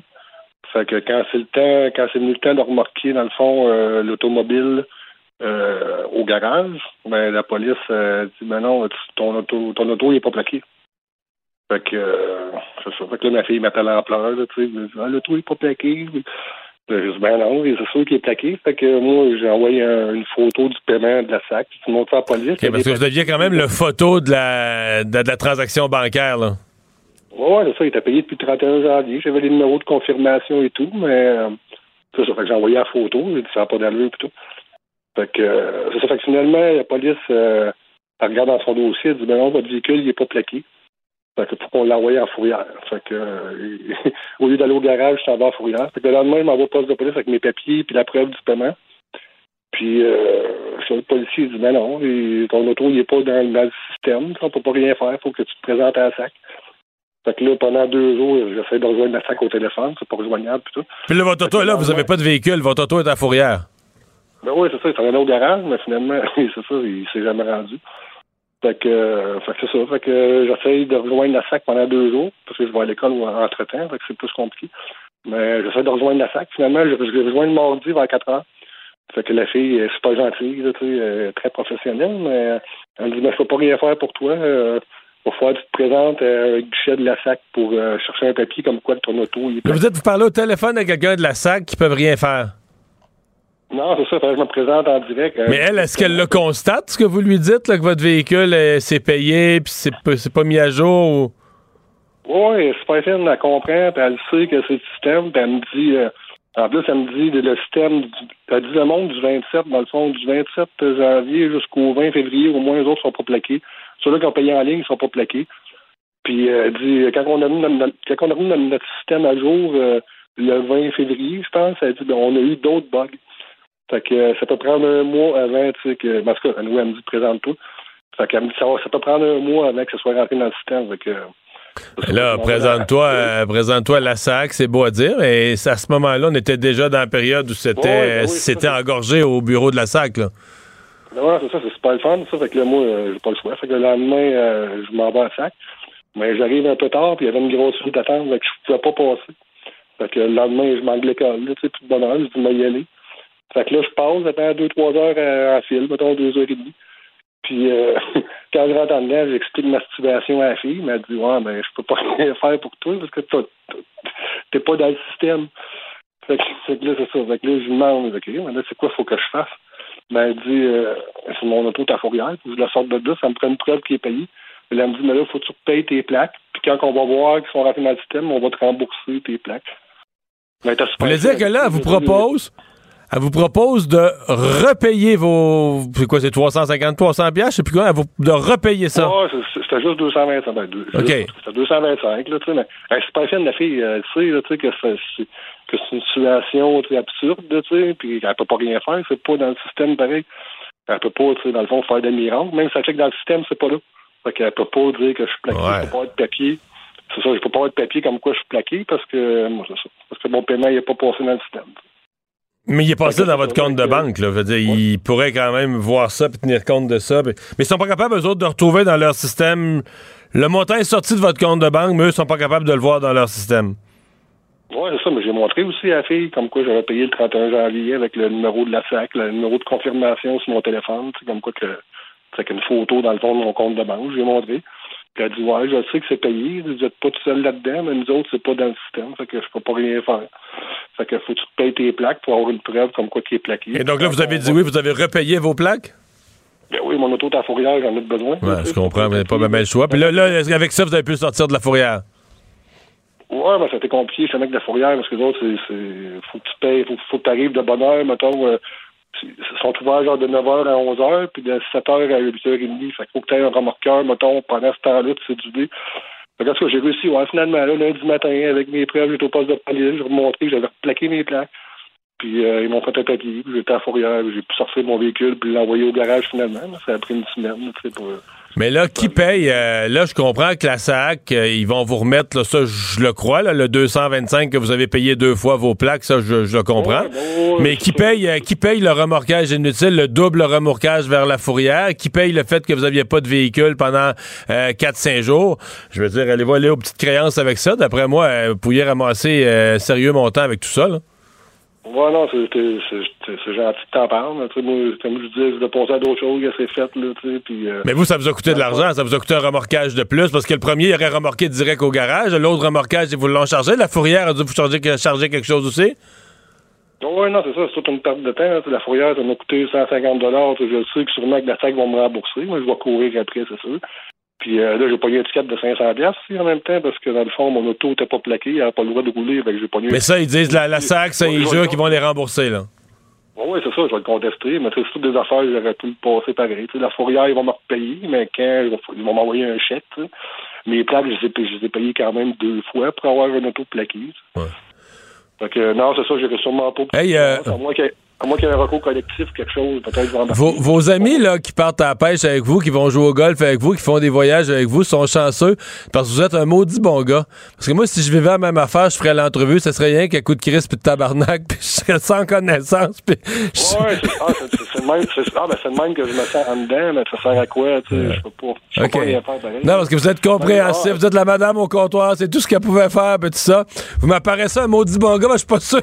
Je sais pas c'est quoi le pourcentage de la population qui devant autant d'écœuranteries, autant d'injustices, réagirait euh, d'une façon aussi zen. Je vous dis pas de pas le faire parce que probablement que c'est mieux de même, vous allez vivre plus vieux. Il faut, faut être zen, faut rester calme, mais je suis pas sûr que ce serait le lot de la majorité. Il y en a, il y en a masse qui le font pour moi. Moi, ça me fait rien. Dans le fond, c'est fait, c'est fait. Ils vont me repayer quand, ben oui, tu sais.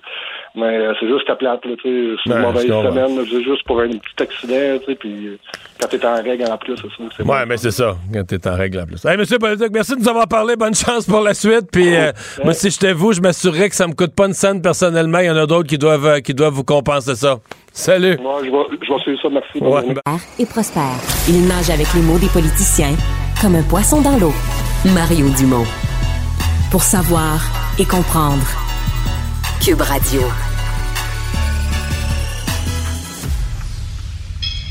Un adolescent de 17 ans poignardé. Une autre femme assassinée.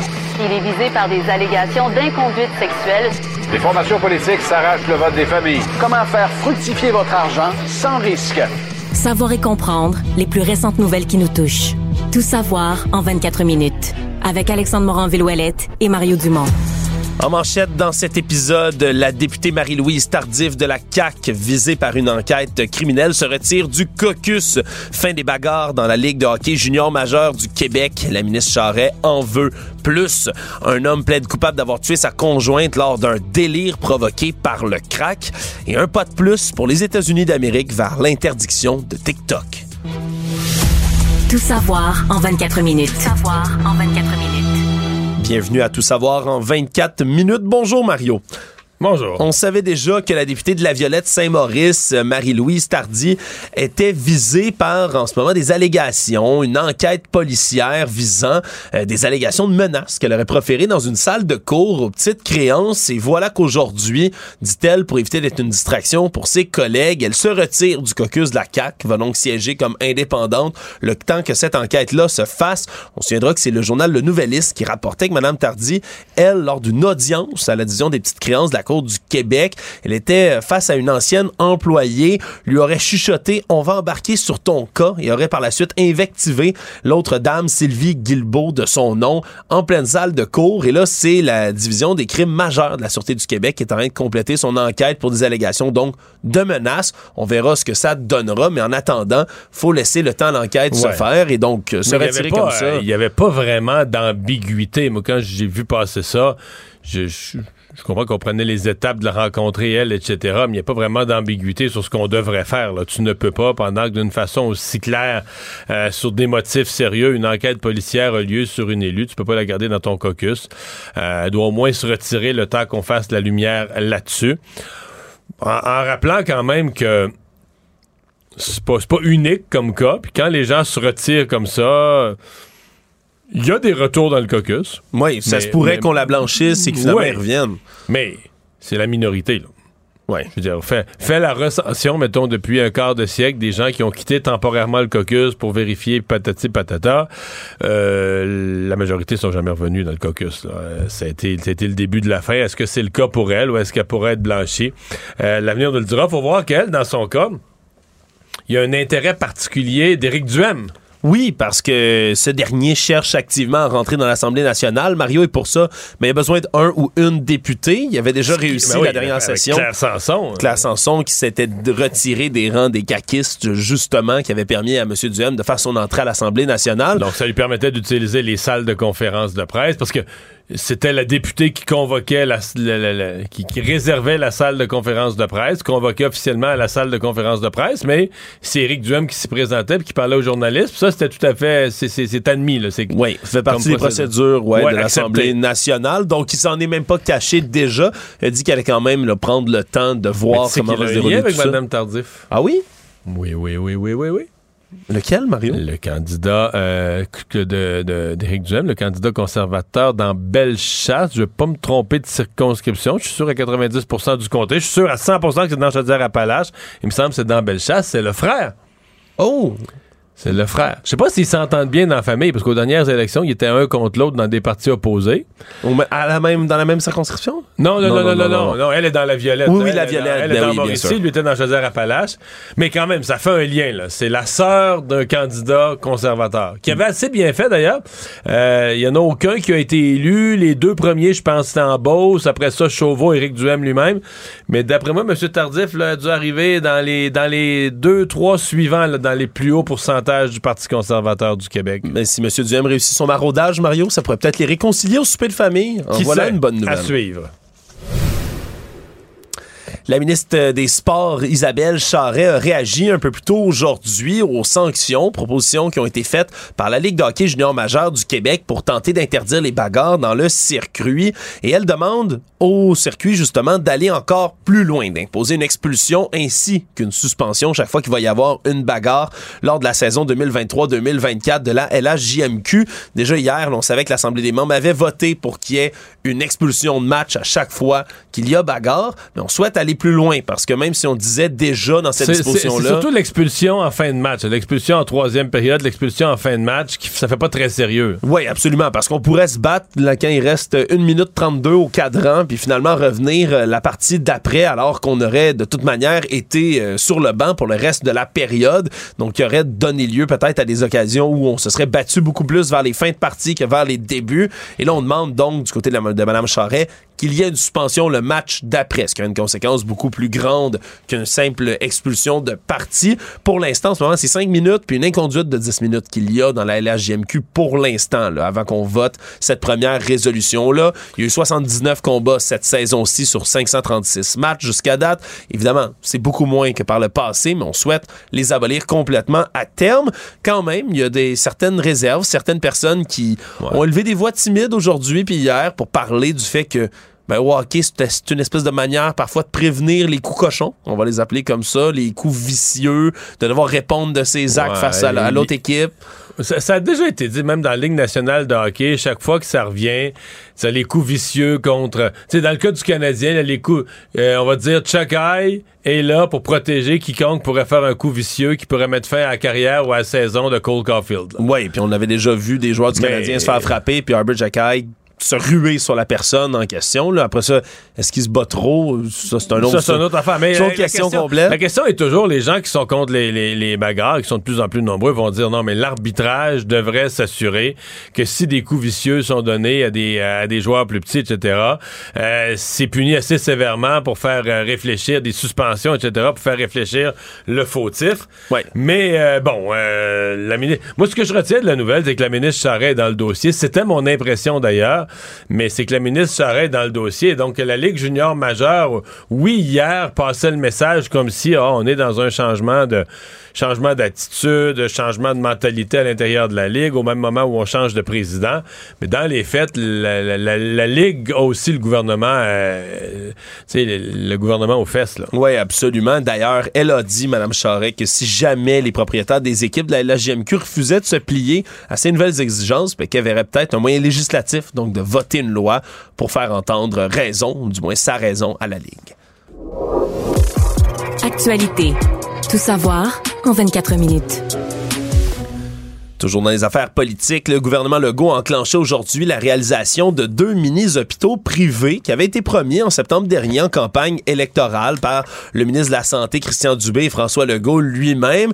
Et là, on apprend que ce sera un mini-hôpital qui va être spécialisé à Québec en gériatrie et un autre dans l'Est de Montréal, lui, euh, l'Est de Montréal en gériatrie et celui de Québec en pédiatrie. Celui-là, donc, on a les deux opposés du spectre de la santé qui seront faits. Et c'est le député Kakis de Saint-Jérôme qui est aussi l'adjoint parlementaire du ministre de la Santé, Yuri Chassin, qui est mandaté de réaliser ces deux projets-là. Il y a eu de la grogne déjà dans les oppositions. Québec solidaire qui était formellement contre, le Parti québécois qui lui aussi s'inquiétait de l'espèce de système à deux vitesses. Mais on dit que c'est des mini-hôpitaux qui vont quand même pouvoir permettre de désengorger certaines urgences. Mais il y, a deux types d'opposition. Les euh, Québec solidaire et le PQ, c'est plus idéologique au fait que l'hôpital soit les mini-hôpitaux soient privés, etc. J'ai entendu les libéraux. Là, on est plus pratico-pratique. On n'est pas philosophiquement ou idéologiquement contre quelque chose de privé on craint pour le recrutement de personnel. On craint que dans un univers où les... Exemple à Montréal, on dit, ouais, il manque déjà de personnel dans l'Est de Montréal, à Maisonneuve-Rosemont, etc. Est-ce qu'on va avoir un autre hôpital qui recrute du personnel euh, et qui va aller le chercher? Qui va, dans le fond, qui va le voler aux établissements déjà, euh, déjà en, pénurie. La réponse de, de, Yuri Chassin de la CAQ à ça, c'est attends un peu, là. T'as un nouvel employeur, euh, il va arriver avec des, nouveaux types d'emplois, des nouveaux horaires, une nouvelle philosophie de gestion. Ça peut ramener ou ça peut attirer du monde ou ramener des gens qui, de toute façon, ont déjà mis un X sur le réseau public, veulent plus les travailler dans le réseau public, sont pas intéressés. Donc, tu vas les amener dans un établissement de santé. Bon écoute, où la vérité? Euh, peut-être c'est quelque part entre les deux. Peut-être que oui, effectivement, ça va ramener du monde de l'extérieur. Peut-être qu'ils vont envoler quelques-uns aussi aux autres.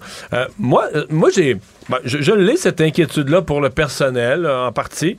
J'ai une autre inquiétude que je n'entends pas nulle part. Parce que comme, faut dire que moi, je, je fais 25 ans que je suis là-dedans à réfléchir au privé en santé.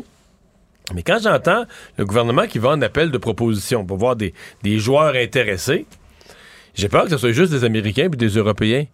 Au Québec, nous, on a fermé notre dernier hôpital privé, l'hôpital Bellechasse. Ça doit faire 50 ans à peu près. Fait que l'expertise. Donc, ben, depuis 50 ans, là, écoute, t'as des cliniques privées là, qui ont réapparu ces dernières années, mais sont, est-ce qu'ils sont assez grosses? Est-ce que les plus grosses des cliniques privées pourraient devenir intéressées à investir dans quelque chose de mini-hôpital, quelque chose de plus gros? Parce que le mini-hôpital va quand même être plus gros qu'une grosse clinique. Là, même si on dit un mini hôpital, il va être plus gros qu'une grosse clinique. Donc, est-ce qu'il y a pour.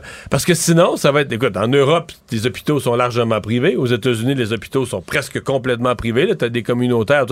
Fait que les grandes firmes habituées à gérer des hôpitaux, c'est des femmes européennes et américaines qui risquent de débarquer au Québec puis de dire bon, mais s'il y a un nouveau marché au Québec, on, est intéressé. Nous, on connaît ça. Construire un hôpital, l'équiper, mettre les bons équipements au meilleur coût possible, embaucher le personnel.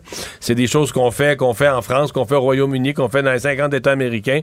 Mais est-ce qu'on pourra avoir sais, dans le fond, tant qu'à investir dans deux mini-hôpitaux, est-ce qu'on pourra développer une expertise locale au Québec, avoir des joueurs québécois?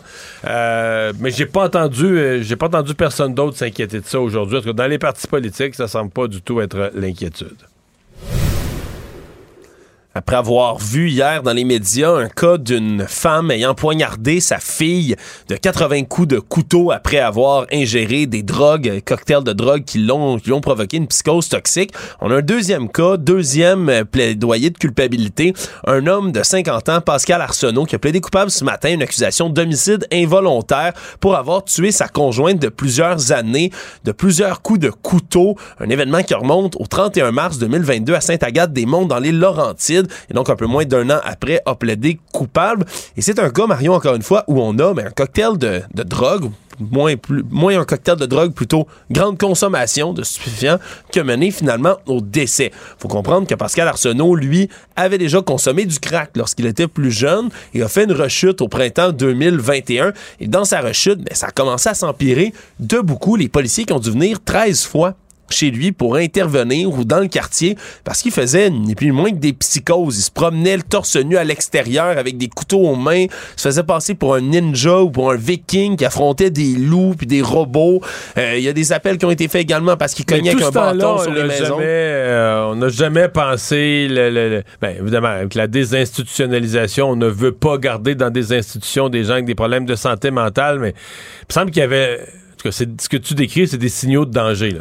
Ben, des signaux de danger. Je veux dire, il a dû être taisé, en bon français, de recourir à un pistolet à impulsion électrique pour le maîtriser dès octobre 2021. On l'a aspergé de poivre de Cayenne également. Puis là, ça s'est poursuivi en novembre, en décembre, janvier, janvier, janvier. On a eu des appels partout pour l'homme qui se promenait torse nu dans le froid, la rue, donnait des coups de bâton jusqu'à temps que finalement il décide de passer à l'acte. Sur lui, on a retrouvé pas moins de 16 grammes de crack et il en avait déjà consommé une grande quantité lorsqu'on l'a retrouvé dans la neige, littéralement, avec un couteau à la main en train de regarder la résidence brûlée parce qu'il est monté à l'étage avec des couteaux, un poignardé Louise Avon, sa conjointe, pour ensuite mettre le feu à un matelas et juste regarder la résidence. il sait jamais jamais, jamais caché que c'était lui qui avait commis le meurtre à, ce moment-là. On l'a arrêté sur place du côté des autorités. Mais c'est étrange, effectivement, non seulement qu'on ait un autre cas comme ça de consommation de drogue qui mène à un homicide, mais aussi qu'on ait eu autant de signaux avant-coureurs, huit hospitalisations pour l'homme. Rien faire, aucune... Euh, ben, rien faire, je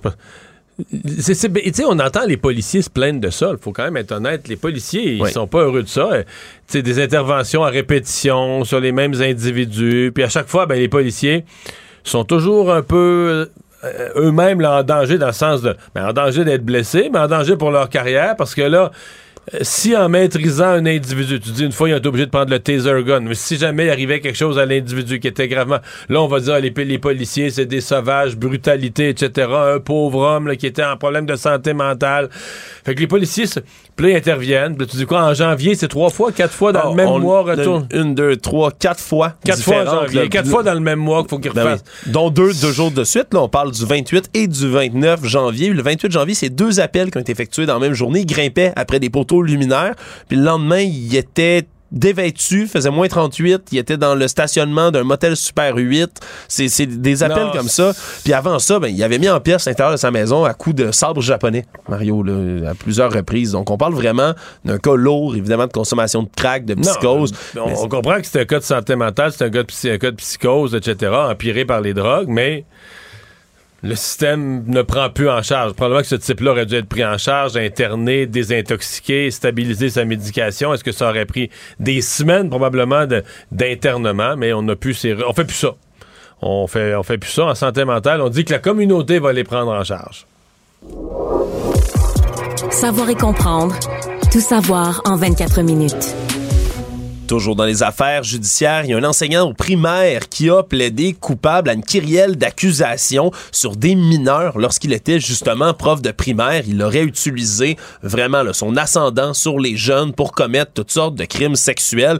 Qui se Qui- qui- qui- on savait qu'il avait été accusé, mais on savait pas quoi. Et ce matin, au moment où il a plaidé coupable, on a donné le détail. Je pense que les journalistes au palais de justice sont, sont restés la face longue. Oui, on fait le saut parce qu'il a fait au total cinq victimes des crimes qui ont commencé en 2017. là. C'est un homme de 28 ans, lui, donc qui était enseignant au primaire et qui a fait ça pendant des années jusqu'à ce que finalement on l'arrête. Et là, cinq victimes, on parle d'exploitation sexuelle, contact sexuel sur une mineure à moins de 16 ans, plaidé coupable aussi à possession de pornographie juvénile parce qu'il a envoyé là, à une des victimes pas moins de 5500 courriels différents. On a envoyé des photos érotiques, des photos pornographiques. Lui envoyait des photos de lui-même, mais en demandait. Exactement. 2000 courriels à une autre victime différente. Parfois, ça commençait très tôt. Les agressait également dans un camp. là. Il y avait des, ils participaient au camp Tim Horton pour les jeunes.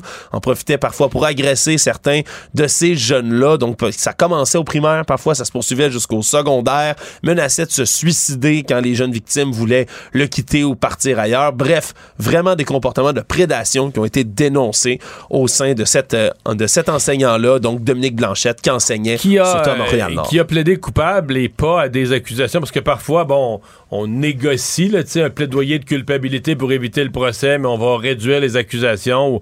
Mais dans ce cas-ci, a plaidé coupable à l'ensemble des chefs d'accusation qui étaient déposés contre lui.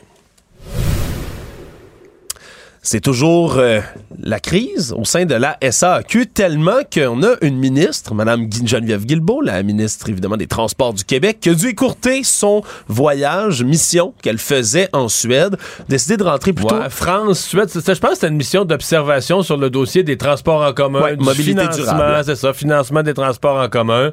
Elle est allée en France quelques jours, elle a été rendue en Suède. Mais là, il y a tellement de, de disons, d'entourloupe, de bordel autour du lancement du portail web, ça clique, qu'elle a décidé d'écourter son voyage. On m'a dit, du côté de ses relationnistes, qu'elle était en avion aujourd'hui. Mario, présentement, qu'elle est en train de rentrer au pays.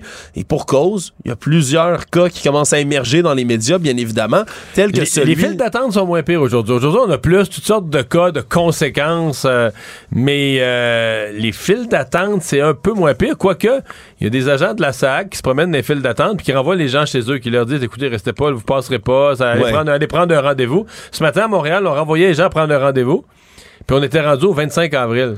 Ouais, Comme ça, date ça- de rendez-vous possible. Ça vient loin pour des gens qui ont Ben, besoin de leur mettons, véhicule, oui. bien évidemment. Mettons. Et on a entendu un peu plus tôt à l'émission le cas de Jonathan Bolduc, 46 ans, homme de Trois-Rivières, qui lui a vécu tout un calvaire là, au sein de la, de la SAQ. Là. Il est très patient, Mario, on l'a entendu Oui, tout à On a l'heure. reçu en entrevue un homme, euh, Ouais. il est même pas, fou- ben, il est pas fâché, il est pas content de ce qui est arrivé, mais Il ne laisse pas trop transparaître, Non, non, mais, mais, lui, c'est- racontons son histoire rapidement. Ouais, c'est incroyable. C'est complètement incroyable. Se fait arrêter, lui qui avait déjà payé ses plaques d'immatriculation. En fait, sa fille qui conduisait elle aussi là, le véhicule de temps en temps, c'est une jeune de 18 ans, un accrochage mineur. La police arrive, décide de saisir le véhicule parce que les plaques d'immatriculation sont pas payées. Il montre sa preuve de paiement. Ça, parce dit- que monsieur, sa seule preuve de paiement, c'est son compte de banque, là, où on Ouais. voit que la SAC, le, le paiement est passé. Ouais, que le paiement est passé et là, on lui dit du côté des policiers qu'on peut rien faire. On prend le véhicule, on l'envoie à la fourrière. Se rend avec de n- une nouvelle preuve comme avec le numéro de confirmation au poste de police. On lui dit, on peut rien faire, monsieur. Appelle la SAQ. La madame au téléphone lui dit, on peut rien faire, monsieur. Vous allez devoir venir en succursale. Il va une première fois, c'est trop long. Il va une deuxième fois, finit par passer. On lui dit, monsieur, on peut rien faire encore. Va falloir repayer vos plaques une deuxième fois. De la, même au comptoir de la SAC, avec en main son compte de banque où tu vois le retrait de la SAC, la madame lui explique non, non, non, écoutez, euh, pendant cette période-là, nos systèmes informatiques marchaient pas. Fait que vous allez devoir repayer. Puis quand on va constater que vous avez vraiment payé, on va vous rembourser. Mais d'ici là, vous allez avoir payé en double votre immatriculation. Mais oui, au final, donc, c'est l'amende de 500 aussi qui a dû payer, les frais de 150 de la fourrière aussi, 250 pour une nouvelle plaque d'immatriculation en plus du 250 qu'il avait dû déjà payer auparavant. Ce qui fait plus que. un deuxième towing, un deuxième remorquage parce que le premier remorquage, plutôt que de l'amener au garage, l'amener à la fourrière. Fait que là, de la fourrière au garage, ah, le débosse là un autre. Euh, écoute, c'est ouais. Je sais pas comment il peut être pas plus fâché que ça. J'entends son histoire, Mario, puis il y a des mots que je peux pas répéter à la radio On vient Mais là, euh, moi, j'écoutais son histoire et je me disais, mais qui va payer pour tout ça? OK, la, SAC, le, montant payé en double, ils vont y retourner, ça, je suis confiant. Il a payé deux fois, ils vont y retourner son argent, ça, c'est correct. Mais tous les autres frais, là, qui va payer sa contravention? La SAC dit oui, ce qu'il va falloir qu'il retourne au comptoir, vont payer. Qui va payer le deuxième, qui va payer le, deuxième remorquage? Puis là, à la limite, qui va payer le trouble? Mettons, c'est une semaine de sa vie. Il a passé une semaine de sa vie à des comptoirs, au téléphone, pour rien. Là. je sais pas s'il avait été négligent, s'il avait oublié de payer, puis tout ça. Il a tout payé à la date voulue. En vertu de quoi, lui, une semaine de sa vie est gâchée, là, est passé. Ça, une semaine, ça vaut quelque chose. moi, sa fille n'a pas pu aller travailler, lui n'a pas pu aller à ses cours. Créance, là, je leur réclamerais des dommages punitifs puis tout ça. Voyons, tu peux pas, peux pas gâcher la vie des autres comme ça, les empêcher de vivre. Même le gouvernement peut pas se permettre ça. Oui, effectivement. Surtout qu'il n'y avait rien à se reprocher, cet homme-là. Euh, je suis curieux de voir dans les prochains jours, est-ce que c'est ça qui va émerger de la crise à la SAC? Là? Ouais, des, exemples comme ceux-là. et des exemples de, de dérangements importants. Oui, on a déjà commencé à me confier, Mario, certains cas là, de, certaines personnes qui avaient besoin là, absolument de conduire dans le cadre de leur emploi, qui ont dû faire des pieds et des mains pour avoir un permis. On comprend aussi que c'est étrange qu'il n'y ait pas eu, dans le cadre de tout ça, une directive claire au sein des corps de police. Ben, la réponse, c'est que personne en fait, personne, le, Parlement, la ministre de la Sécurité publique, mais tu peux pas donner des ordres aux policiers. Les policiers sont là pour faire appliquer la loi. Avec le PDG de la SAC, il peut pas dire, regarde, moi, mon organisme est incompétent, fait que euh, la police, faites pas votre job, il a pas le droit. Lui, il a pas d'ordre à donner aux services policiers. Les policiers sont là pour faire appliquer la loi. Puis après ça, c'est le bon vouloir. Là. Probablement que présentement, tu as un pourcentage des policiers qui en donnent plus de contravention pour euh, immatriculation permis qui se disent, garde, Mais tu as toujours des zélés. Dans toutes les organisations, tu as des zélés, puis tout ça. Fait que euh, t'es pris avec euh, t'es pris avec ça. Économie. Le président de la Réserve fédérale américaine, de la Fed, a dit aujourd'hui que le principal taux directeur qui grimpe évidemment depuis plus d'un an pour juguler l'inflation pourrait continuer finalement de grimper au-delà du 5,1% qui est le taux actuel, le taux surtout sur lequel en fait on voyait cette augmentation-là s'arrêter du côté des responsables. On se dit que finalement les données économiques sont plus fortes que prévues et qu'on pourrait donc l'augmenter encore plus et que ça pourrait monter. Les dernières prévisions dataient du mois de décembre et là, c'est les 21 et 22 mars prochains, leur prochaine réunion, où ils pourraient actualiser tout ça. C'est encore des mauvaises nouvelles. Au Canada, c'est demain. Oui. Au Canada, c'est demain que la Banque du Canada. Et là, il y a plusieurs choses à dire. D'abord, on a l'impression que le Canada et les États-Unis prennent des trajectoires différentes tout à coup. Le Canada semble vouloir dire, nous, les hausses de taux d'intérêt ici au Canada, c'est terminé. Les États-Unis disent, non, il y a encore des signes d'inflation importants. On va devoir donner encore quelques petits tours de vis pour hausser les taux d'intérêt. Juste expliquer aux gens que ce qui crée l'offre et la demande pour une monnaie, c'est entre autres, c'est pas le seul facteur, mais un des facteurs, c'est le taux d'intérêt. Si les États-Unis augmentent leur taux d'intérêt, on parle peut-être d'un autre point, mettons quatre fois un quart de point, pendant que le Canada, on le fait pas. Préparez-vous ce que le dollar canadien va prendre toute une débâcle. Ça va vous coûter cher l'été prochain aller à, aller à Plattsburgh. Aller à Plattsburgh ou aller à Old Orchard. Euh, après ça, ben, l'autre question, ça n'a pas été long ce matin, là. Euh, Powell a dit cette phrase-là, puis le marché boursier a recommencé à planter euh, la minute d'après. C'est toute la question de la crainte d'une récession, les taux d'intérêt aux États-Unis qui repartent à la hausse. C'est toute la question de la déstabilisation euh, de l'économie et de, provoquer une réaction, une, récession. Le monde. Les États-Unis ont fait un pas important aujourd'hui pour viser à interdire la, très populaire application TikTok dans un projet de loi qui est soutenu d'ailleurs par la Maison-Blanche. Puis pour une rare fois, c'est un sénateur démocrate et un sénateur républicain qui porte ce projet de loi qui s'appelle le Restrict Act, qui donnerait entre autres au ministre du Commerce des nouveaux pouvoirs pour finalement interdire l'application TikTok. Mais là, on parle pas juste aux élus et aux fonctionnaires. Là. Non, non, on, parle parlerait, on parlerait d'une interdiction totale et complète, évidemment. On dit que ça permettrait, entre autres, d'empêcher les États étrangers d'exploiter les services technologiques d'une manière qui menace les données confidentielles des Américains et la sécurité nationale. Donc, ce serait évidemment un peu l'option nucléaire pour échapper à la menace que pose TikTok selon les services de renseignement occidentaux. On craint de plus en plus, bien évidemment, là, les, données qui pourraient être exploitées par le gouvernement chinois auprès de TikTok, qui est une entreprise, évidemment, qui appartient au sol chinois. Et donc, on continue à dire du côté de TikTok, d'un autre côté, que ça muselerait la liberté d'expression de plusieurs centaines de millions d'Américains. Puis en Chine, la liberté d'expression, ils ont ça à cœur. Oui. Résumer l'actualité en 24 minutes, c'est mission accomplie. Tout savoir en 24 minutes. Un nouvel épisode chaque jour en semaine. Partagez et réécoutez sur toutes les plateformes audio. Disponible aussi en audiovisuel sur l'application Cube et le site cube.ca. Une production Cube Radio.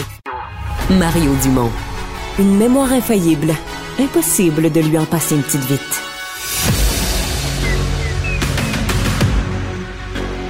Emmanuel Latraverse. J'ai pas de problème philosophique avec ça. Mario Dumont. Est-ce que je peux me permettre une autre réflexion? La rencontre. Ça passe comme une lettre à la poste. Et il se retrouve à enfoncer des portes ouvertes. La rencontre, la traverse, Dumont. Bonjour Emmanuel. Bonjour. Alors, euh, la ministre Geneviève Guilbeault qui revient euh, de son voyage, voyage d'observation, étude de ce qui se passe en transport en commun euh, en Europe, en France. elle était en Suède au moment où elle a pris la décision de revenir d'urgence au Québec pour gérer la crise. je viens de voir qu'elle convoque une conférence de presse demain à 10 heures. Bon, ben oui, parce que tant qu'à sacrifier son voyage puis à revenir, ben là, elle est obligée de donner l'impression que c'est vraiment elle qui a les, la seule qui peut régler la, la crise. Bon, on a perdu, on a perdu le contact avec euh, Emmanuel. Euh, voilà. Ah bon, c'est de retour. C'est un bel exemple euh, de quand la politique devient avant tout un exercice de relations publiques. Entendons-nous, c'est très tentant de faire la comparaison entre ce qui se passe à la SAQ et la crise des passeports, mais il y a une différence fondamentale. Vraiment, dans la crise des passeports, les passeports sont gérés par euh, des employés euh, du ministère, des employés euh, qui relèvent directement de la ministre responsable des, des passeports. Donc, c'était à elle de gérer la crise, c'est à elle d'en prendre les commandes. C'est un peu différent dans le cas de la SAQ quand c'est quand même une société d'État. Puis le principe de ces sociétés d'État, c'est qu'elles sont supposées on a un problème d'intermittence. Des, oui, non, euh, c'est nos collègues à TVA qui n'arrêtent pas d'appeler parce qu'ils se demandent, ils ont peur que je ne sois pas là avec toi à 17h25. Ah, OK. Mais euh, donc, euh, donc c'est ça. Donc, c'est une société d'État. Je ne suis pas certaine que c'est vraiment Mme Guilbeault qui a les clés elle-même pour régler cette crise-là, mais en même temps, en étant à l'extérieur, elle se rendait vulnérable au fait de ne pas s'en mêler. Donc, je ne sais pas si ça va vraiment changer quelque chose, euh, mais c'est de la politique, c'est de la, c'est, du pur jeu politique. Moi, je pense que moi, ce qui m'inquiète, c'est qu'il y en a un là-dedans qu'on n'a pas entendu. Oui. C'est Eric Kerr. Tu vas trouver que je m'acharne sur Eric Kerr. Non, non, mais je comprends ce que tu dis. Je suis retourner dans les décrets. OK?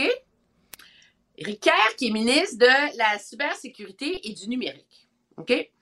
Dans les décrets du gouvernement, tout le principe pour dans la transformation numérique, c'était de changer le système d'identification du gouvernement. En ce moment, on utilise ClickSecure, qui est celui de l'agent euh, de Revenu Québec. Il fallait passer à un nouveau, le SAG, le système d'authentification du gouvernement. OK? Et c'était quoi le grand chantier pour tester le SAG? C'est la SAQ. Alors, c'est quand même au cœur du problème et du bordel actuel, tout ça. C'est que les gens sont pas capables de s'identifier dans le, ben oui, mais c'est parce que. Donc, finissent par aller en trop grand nombre dans les succursales parce que, entre autres, on leur demande la deux relevé d'impôt avec le contenu de la ligne Y. Mais, mais là, Emmanuel, est-ce qu'on n'aurait pas dû, est-ce qu'on n'aurait pas dû lancer une campagne, si on voulait faire ça, lancer une campagne en novembre, en expliquant l'authentification gouvernementale? Mettons, pendant le temps des fêtes, le beurrer, le gouvernement en a de l'argent pour faire des publicités inutiles des fois pour nous dire que son budget est bon pour toutes sortes de, de, Expliquer aux gens l'authentification puis dire là, à l'hiver, la SAC fait une réforme, ça va vous prendre. Si vous voulez faire affaire avec la SAC, ça va vous prendre votre authentification. Puis là, les gens auraient pu. Mettons qu'il y en avait eu, je sais pas, moi, des, des quelques centaines de milliers, un million qu'il avait fait d'avance. Là, euh, c'est comme si on a placé les, on a placé la SAC et la population devant un fait accompli à un moment où la SAC venait d'être fermée pendant un mois. Puis là, tout à coup, tout le monde se retrouve le nez, le nez collé sur la porte. Il faut, faut s'authentifier, on ne sait pas comment. Il y a, quelque chose de complètement raté là-dedans parce que, dans le fond, la SAC, là, je comprends qu'ils sont coupables d'une certaine incompétence eux-mêmes, mais ils sont aussi les cobayes. Puis ça, les gens de la SAC, ils l'ont pas choisi. Ils sont les cobayes avec nous, les citoyens, mais du nouveau système d'authentification gouvernementale. Exactement. Puis le ministre, lui, nos collègues à Québec l'ont trouvé, là, aujourd'hui, là, dans un cadre de porte où il a dit on travaille là-dessus, puis il referme la porte. Ça, c'est pas du très, très gros euh, leadership, là. Je veux dire, puis en plus, c'est d'autant plus périlleux à ce chapitre-là que si le but, c'est d'opérer une grande transformation numérique, mais il faut sensibiliser les gens, il faut que les gens aient confiance dans l'opération, il faut que les autres organismes de l'État comprennent le sérieux euh, du truc. Là, on a la SAC qui est comme pris dans ses problèmes, puis leadership politique numérique, des criquettes. On l'entend pas, on sait pas il est où, on sait pas c'est quoi le problème, on essaie de le comprendre. Je veux dire, sérieusement, là, moi, je suis pas une fan des commissions parlementaires, là, mais ça, c'en est une là, qui en mériterait quelques témoignages, tu sais. Peux-tu faire défiler euh, les, les, responsables de la SAQ en commission parlementaire, leur demander c'était quoi leur plan, comment ils se sont préparés, euh, pendant combien de temps, c'était qu'est-ce qu'on avait prévu, où est-ce qu'on évalue que ça a mal été? Moi, je veux l'entendre, le ministère. C'était quoi le rôle de son ministère là-dedans par rapport Qu'est-ce qui relève de lui? Qu'est-ce qui relève de la SAQ? Je veux dire, il y a, un, foutoir là-dedans là, qui est absolument incommensurable. Puis à part d'avoir le président de la SAQ qui nous dit Je m'excuse, je travaille là-dessus, je travaille là-dessus, ça serait peut-être important de comprendre ce qui s'est mal passé, tu sais. Parce que c'est pas la première transformation informatique qui va arriver, là. Emmanuel, euh, qu'est-ce qu'elle va dire demain, la ministre Geneviève Guilbeault, de, de nouveau, de, il y a des nouvelles mesures qui ont été annoncées dimanche. Euh, là, elles sont même pas encore parce que tu as annoncé des mesures. Exemple, les 150 nouveaux employés sont en train d'être vont rentrer en fonction progressivement. Plus lundi prochain, je pense même que cette semaine. Euh, qu'est-ce qu'elle va pouvoir annoncer de, nouveau et de révolutionnaire demain? Là? sais, quand tu rentres d'Europe d'urgence, il faut que tu annonces. Euh, faut, que tu les. Faut que tu montres que tu as les choses en main, que tu annonces quelque chose de majeur. Moi, je vois plus quoi de, de si neuf là, qui lui reste. Ben, plus d'employés, un échéancier précis et cohérent. Parce que là, moi, j'y crois plus là, que ça va être rentré dans l'ordre à la fin avril. Vendredi dernier, la date pour un rendez-vous, c'était le 21 avril dans la région de Montréal. Fait que là, ce matin, on, était, ce matin, dans la région de Montréal, on donnait des rendez-vous pour le 27 avril. On, est, le, on, est, on est le 7 mars. Dans là. Alors, est-ce que, est-ce que elle peut, elle peut annoncer qu'on va adopter un décret pour euh, prolonger automatiquement, je ne sais pas, tous les permis de conduire euh, euh, de, trois mois, le temps de, gérer la chose. on peut annoncer, je dirais, va quand même pas nous annoncer le départ du président de la SAQ, là. c'est lui qui est supposé comprendre ce qui se passe de pas bien dans sa place. Donc, c'est un exercice de relations publiques pour nous montrer qu'elle est aux commandes puis qu'elle s'en occupe. Euh, c'est ça la politique. Ouais. Ouais. Ben, c'est parce qu'il y a quand même un choix. Tu dis c'est ça la politique, il y a quand même un choix politique, je suis pas certain qui était le bon, moi. Parce que le gouvernement et elle, elle aurait pu. Je sais qu'elle, c'est pas son réflexe. C'est assez d'être, d'être présente, d'être là. Le gouvernement aurait, aussi, pu dire, regarde, là, comment dire, là, garder ça à distance de bras, là, de dire non, non, c'est une société d'État. Puis euh, libéraux, péquistes, tout le monde a toujours demandé que cette société d'État soit, soit euh, gardée autonome. On jugera les administrateurs de la société d'État, mais c'est à eux à prendre les moyens euh, de régler les problèmes, de donner des services à la population. C'est un couteau à deux tranchants de jouer à la ministre qui qui est pas vraiment dedans. T'as une société d'État indépendante. Oui, on dit que c'est la ministre qui, est responsable. Ben, c'est de l'ingérence, là. Ouais, ben, mais l'ingérence, ça marche pas plus, ça marche pas plus dans deux semaines. on va dire que c'est de la faute de la ministre, là. Mais moi, c'est là que je vois le risque politique pour elle. C'est qu'à partir du moment où elle se tient responsable de résoudre la crise, il n'y a plus droit à l'erreur politiquement pour le gouvernement. Alors que si tout le message du gouvernement avait reposé sur l'indépendance de la SAC à régler ses problèmes et qu'on était prêt à lui donner des ressources pour l'aider, on aurait maintenu un semblant de distance. Le problème, c'est que M. Legault a jeté ça aux poubelles vendredi quand il dit Je suis pas content puis j'ai parlé à Éric Kerr et à Geneviève Guilbeault. Fait que là, les deux ministres, c'est comme euh, alerte rouge, alerte rouge, le boss n'est pas content. Fait qu'il faut que tu aies l'air de gérer l'affaire, tu sais. Ouais, ouais. Enfin, hein, puis là, ben, il y a toutes sortes de, nouveaux problèmes. Je sais pas si tu as vu passer l'histoire de ce citoyen, M. Bolduc, euh, qui a... Euh, vu son auto, il avait payé, il avait sa preuve de paiement, son compte de banque son téléphone, il montrait, le garde, mon compte de banque, ça c'est passé mon immatriculation. Mais son véhicule s'est ramassé à la fourrière. Il a passé plusieurs jours pas de véhicule. Il allait au poste de police, leur montrait qu'il avait payé ses plaques. Ça valait rien. Il a, il a passé deux jours au téléphone une journée à la SAC. On a dit on peut rien faire. Il est allé une fois, ils n'ont rien pu faire. Il est retourné une deuxième fois.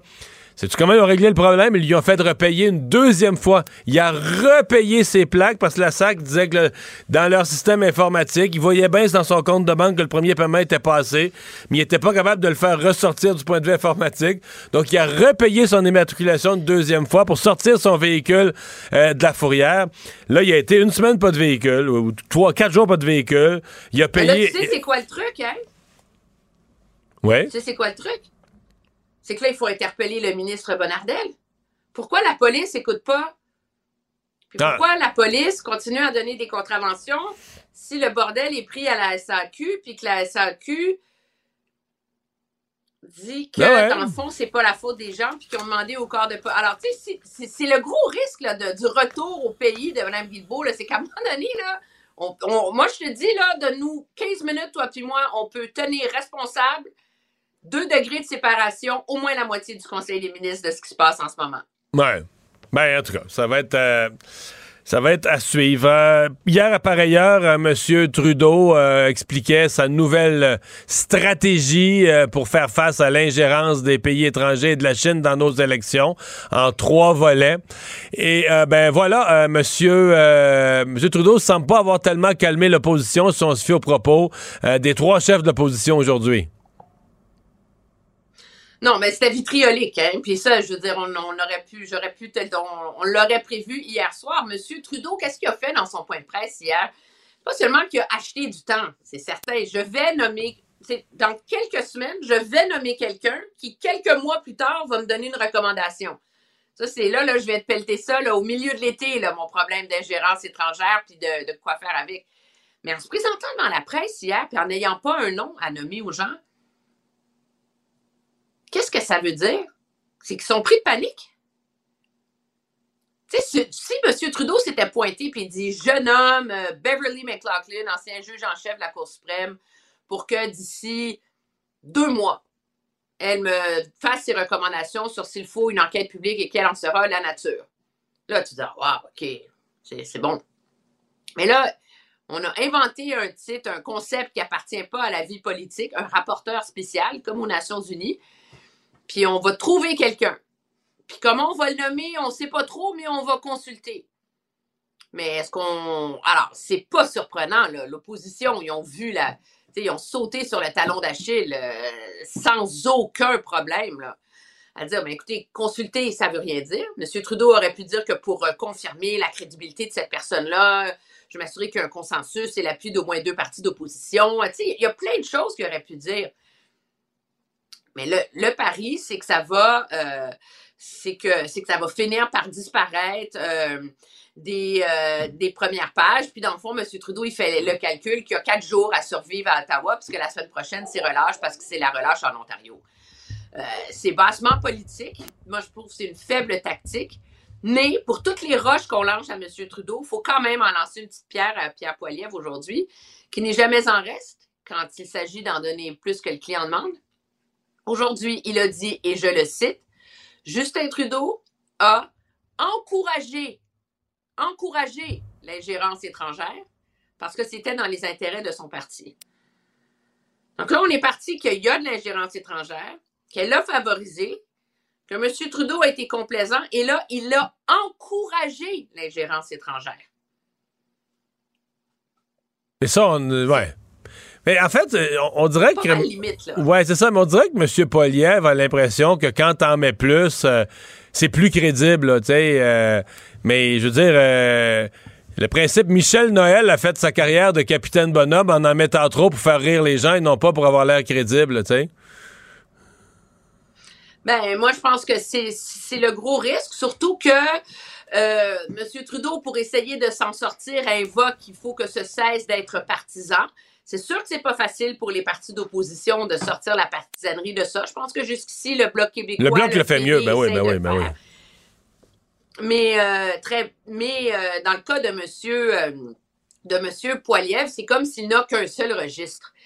Et je comprends que pomper l'indignation là, à coup de grosses déclarations, euh, c'est très bon pour médias, ces médias sociaux, ça mobilise sa base, mais il n'y a personne qui va me convaincre que ça contribue à lui donner, lui donner la légitimité qu'il recherche comme premier ministre en attente.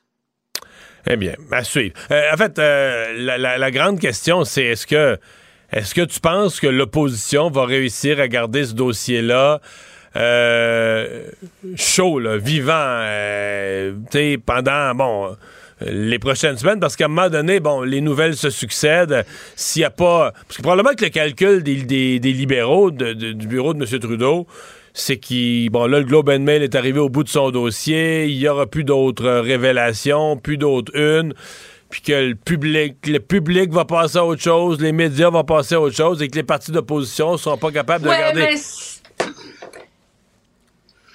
il y a un comité parlementaire qui est contrôlé par l'opposition, qui est capable de faire durer le plaisir pendant des semaines et des mois. L'enjeu, c'est est-ce que les conservateurs et le NPD peuvent arrêter de scraper le chignon mutuellement puis de se faire de se lancer de la boue pour travailler ensemble, pour garder le dossier en vie? Moi, c'est là que j'ai un plus gros doute, là, parce que le niveau d'animosité entre les deux est tellement élevé que ça nuit à la capacité de ce comité de fonctionner. Numéro un. Numéro deux, c'est sûr que journalistiquement, jusqu'ici, on va donner tout le crédit. C'est le Global Mail et Global News là, qui ont mené cette chaloupe-là, cette série de révélations fracassantes. À partir du moment où la GRC pose le geste inusité de confirmer qu'ils enquêtent sur les fuites, mettons que ça envoie euh, une onde de choc dans les cercles de renseignement. C'est un signal Hmm. pour dire aux autres qui seraient tentés de continuer à alimenter des fuites, attention, on vous a à l'œil. Ouais, mais là, attention. Ça, peut avoir un impact attention, Emmanuel. Attention, Emmanuel. Ce matin, Pierre Poilievre est sorti fermement, énergiquement dans la défense de cet important travail des médias ben et de leurs sources. Oui, oui. Oui, parce qu'il nous a dit aussi, dans ses déclarations très, très nuancées, que Justin Trudeau est toujours en faveur de la corruption jamais en faveur des sonneurs d'alerte courageux. Merci Emmanuel. À demain. Au revoir.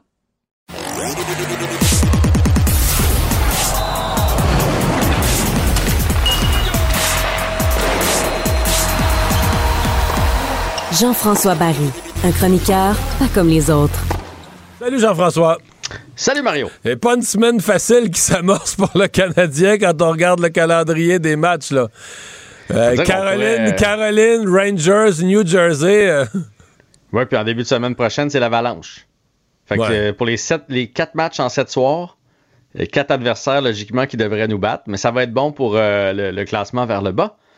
Ben parce que tu sais que le Canadien, je suis allé voir d'ailleurs aujourd'hui, tu sais que le Canadien a repris un peu de poids de la bête là, pour. On est rendu sixième dans l'ordre inverse. Donc, on, se rapproche du top 5 qui pourrait nous donner un peu plus de boules dans le boulier. Là, présentement, on a 7,5. Fait qu'on peut espérer même que même en fin de si à trois défaites cette semaine, après moi, on pourrait être cinquième là, rendu à samedi. Il ben, faudrait que l'Arizona ou Anaheim, euh, Anaheim gagne. Il faut qu'ils gagnent euh, aussi des fois, c'est ça. La Floride, ça va pas trop bien eux autres non plus. Ça, ça nous donne un autre 2,5% de chance. Donc, on est rendu à, à 10. Puis tiens, juste pour le fun, on est ensemble. Là. Je viens de faire une simulation. Ah, malheureusement, ça ne donne pas le premier choix. On reste euh, sixième sur le site euh, ah. Tankathon. On reste, euh, on demeure sixième. Donc, concentrons-nous sur les Hurricanes de la Caroline ce soir. Deuxième meilleure équipe de la Ligue nationale après les Bruins de Boston. C'est une équipe qui est tout feu de flamme à ses 15 derniers matchs. 12 victoires. La, liste des grandes faiblesses. La, liste des grandes faiblesses des Canes n'est pas trop longue, là. Hein? En fait, j'en ai pas trouvé. C'est une équipe vraiment avec beaucoup de profondeur. Euh, tout ce qui leur reste à faire pour vrai, c'est de prouver qu'en série, ils sont capables de gagner. Parce que pour le reste, euh, j'ai regardé l'alignement tantôt, ce soir, ça peut venir de partout. Sais, Ao, Teravainen, euh, euh, Sechnikov, euh, il y en a, euh, Kotkaniemi, euh, qui est sur une, bonne lancée présentement. Ça peut vraiment venir de plusieurs trios. Euh, Pesci, qui est leur premier marqueur. Tu vois, je l'oubliais, c'est leur. pas Pesci, ça c'est le défenseur. Nekash, qui est leur premier, premier marqueur. Bref, ça peut venir de partout. C'est une équipe qui est bien balancée, une bonne défensive. Ils ont Brent Burns aussi à la défense qui est capable d'ajouter de l'attaque, des bons gardiens de but. C'est vraiment, vraiment du, du solide. Et d'ailleurs, parlant qu'on parle de Kotkaniemi, tu te souviens qu'on a joué contre les Hurricanes l'autre fois, on a mangé une sévère correction? Et je te disais avant ce match-là que Kotkaniemi était, bon, ordinaire. Euh, il en a marqué un beau contre le Canadien. Je ne sais pas si c'est ça qui l'a relancé. Mais à ses 47 premiers matchs, il y avait 16 points. À ses 14 derniers matchs, il y a 14 points. Oh shit. OK, OK, OK. Mais il en a fait 5. Il faut dire qu'il en a fait 5 en fin de semaine dans un match contre le Tampa Bay. Là. On a fait 5 contre Tampa Bay, mais reste qu'il y ait ça une très bonne séquence présentement que de Kanyemi. Veux-tu avoir les trios du Canadien ce soir? pour affronter les Hurricanes, on peut pas. Faut, faut y aller fort sur des bons trios? Écoute, Suzuki doit capoter. À sa gauche, je l'aime bien, c'est Raphaël Harvey-Pinard qui était quand même avec le Rocket. quand tu regardes ça de loin, là, il était avec le Rocket et à sa droite, c'est Yessi Ilonen. Donc ça, c'est le premier trio du Canadien un gars, notre capitaine, avec deux gars du Rocket. Deux joueurs de la Ligue américaine, ça va bien. Dans les fêtes, c'est ça. Hoffman, Drouin, Anderson, Pitlick, Dvorak et Gourianov sur le troisième trio, parce que tu as remarqué au dernier match que Martin Saint-Louis a fait OK, c'est assez.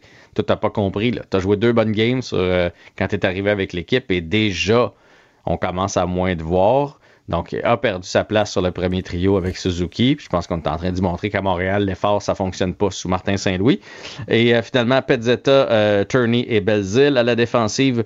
Euh, peu de changements, sinon que Wideman entre dans l'alignement. Il est de retour. Et c'est Jake Allen qui sera devant le filet du Canadien. Mais pour vrai, je veux dire, c'est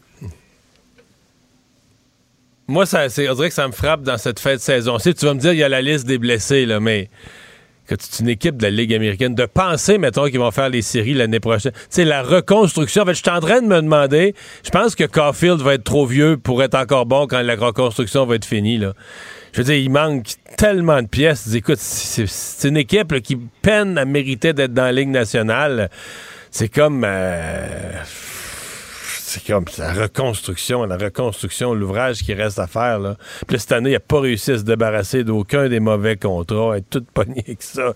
Euh, heureusement, il y en a qui terminent par eux-mêmes cet été. Là. Euh, Byron, c'est fini. Drouin, c'est fini. Euh, mais effectivement, on a encore. Avant de penser gagner la Coupe, avant de penser se battre pour les séries, ça s'en vient.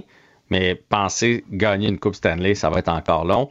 Notre, je te dirais, notre porte notre porte de, porte de salut, c'est, c'est la défensive. Je pense que la défensive du Canadien bientôt va être bien bonne. Avec Goulet, avec Jacky, avec, euh, avec Byron, euh, avec peut-être Mayou qui s'en vient. Je pense qu'on va être solide. Harris qui est là dans les prochaines années. C'est une défensive qui relance bien l'attaque. Peut-être je vois ça pire en tout cas. Mais tu punch à l'attaque. Euh, ça, ça, ça, ça, manque, ça manque cruellement. Ça, c'est ça. Euh, donc, les blessés, ça a l'air de quoi, là? Oui, parce que là, on a des nouvelles un peu des blessés aujourd'hui.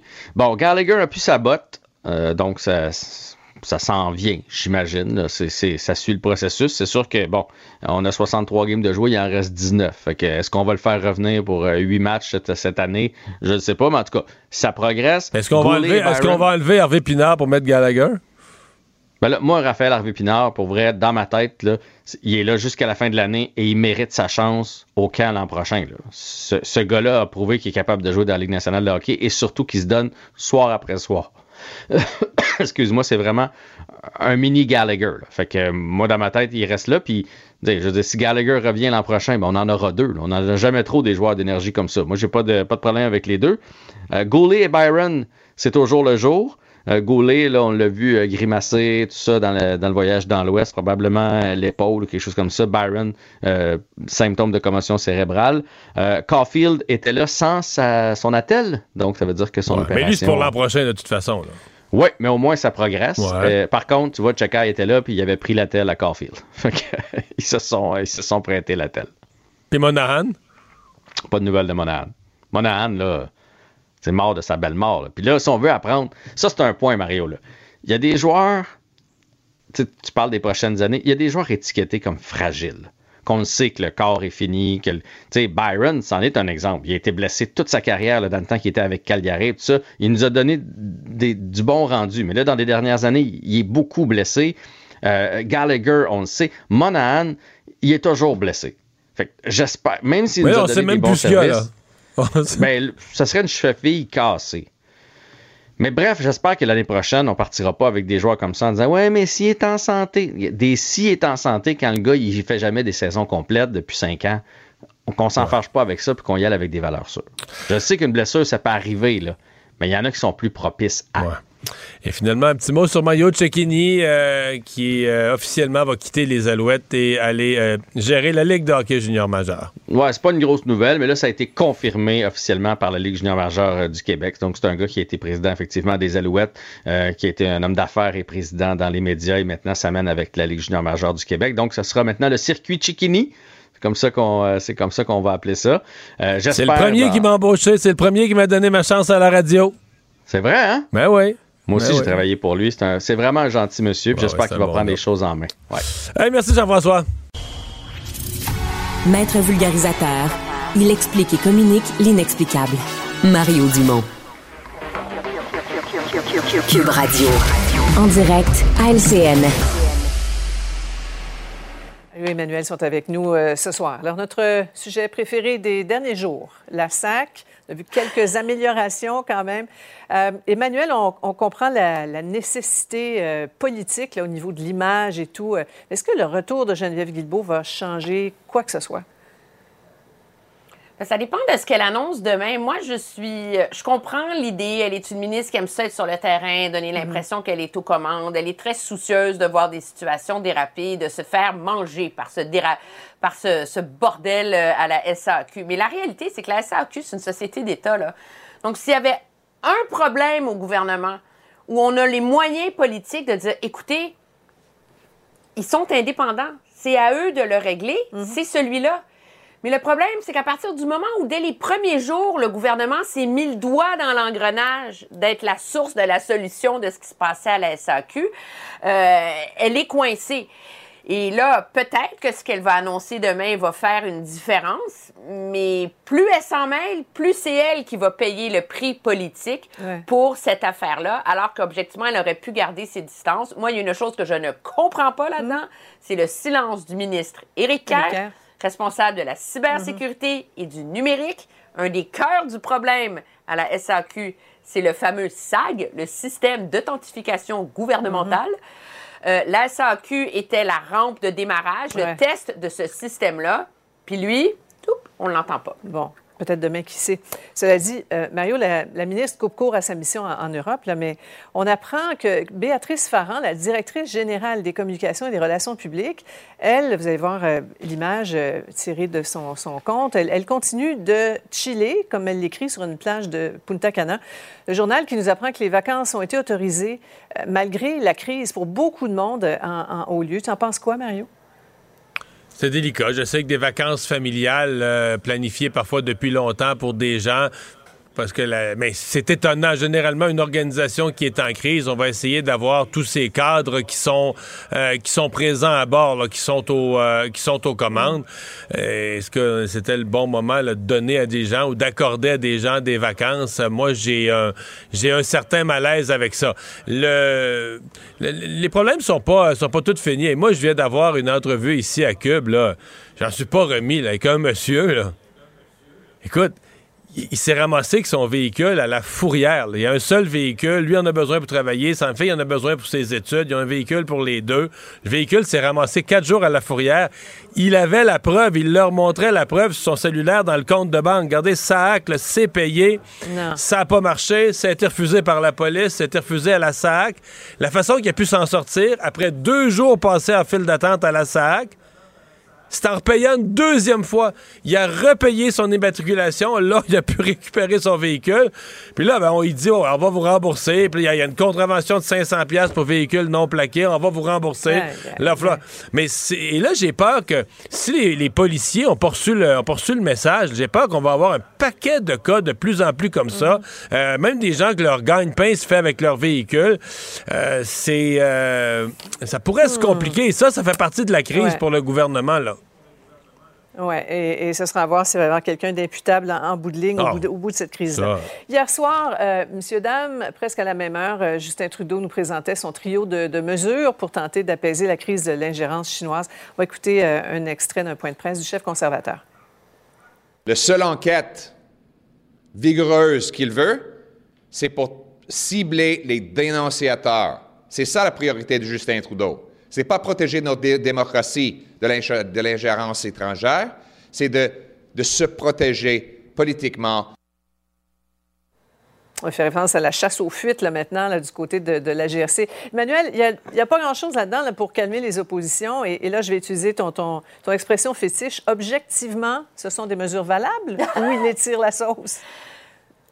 Elles auraient été valables et elles auraient été, si elles avaient été annoncées il y a plus longtemps, je pense. Euh, mm. L'histoire là, du registre des agents étrangers, ça fait deux, trois ans qu'on en parle. Comment se fait que le gouvernement est encore en train de penser à réfléchir à ce qu'il va faire? Et ce qui a vraiment fait très mal, je pense, hier, et ce qui respire l'improvisation, c'est de dire, j'arrive avec un nouveau concept, le rapporteur spécial, on n'en a jamais entendu parler au Canada. Mm-hmm. J'ai une idée, mais il faut que j'y pense. Donc, ça va me prendre une couple de semaines choisir quelqu'un. Puis après ça, cette personne-là, ça va prendre une couple de mois pour se brancher.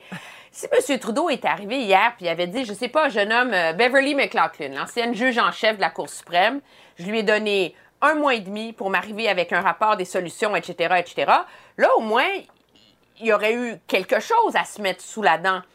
Mais là, M. Trudeau, c'est un aveu de faiblesse, ce qu'il a annoncé. C'est un aveu qui vient de se rendre compte qu'il ne peut plus continuer. Et donc, c'est assez facile, je pense, pour l'opposition de s'indigner. D'autant plus que la demande numéro un de l'opposition, c'est que cette personne-là fasse consensus. Puis encore aujourd'hui, on a posé la question à M. Trudeau. Allez-vous avoir un vote? Allez-vous vous assurer d'avoir mm-hmm. l'unanimité, un consensus? Puis il, a vasé. Il ne veut pas s'engager jusque-là. Ouais. C'est un peu la stratégie, euh, Mario, de, de l'horloge en retard.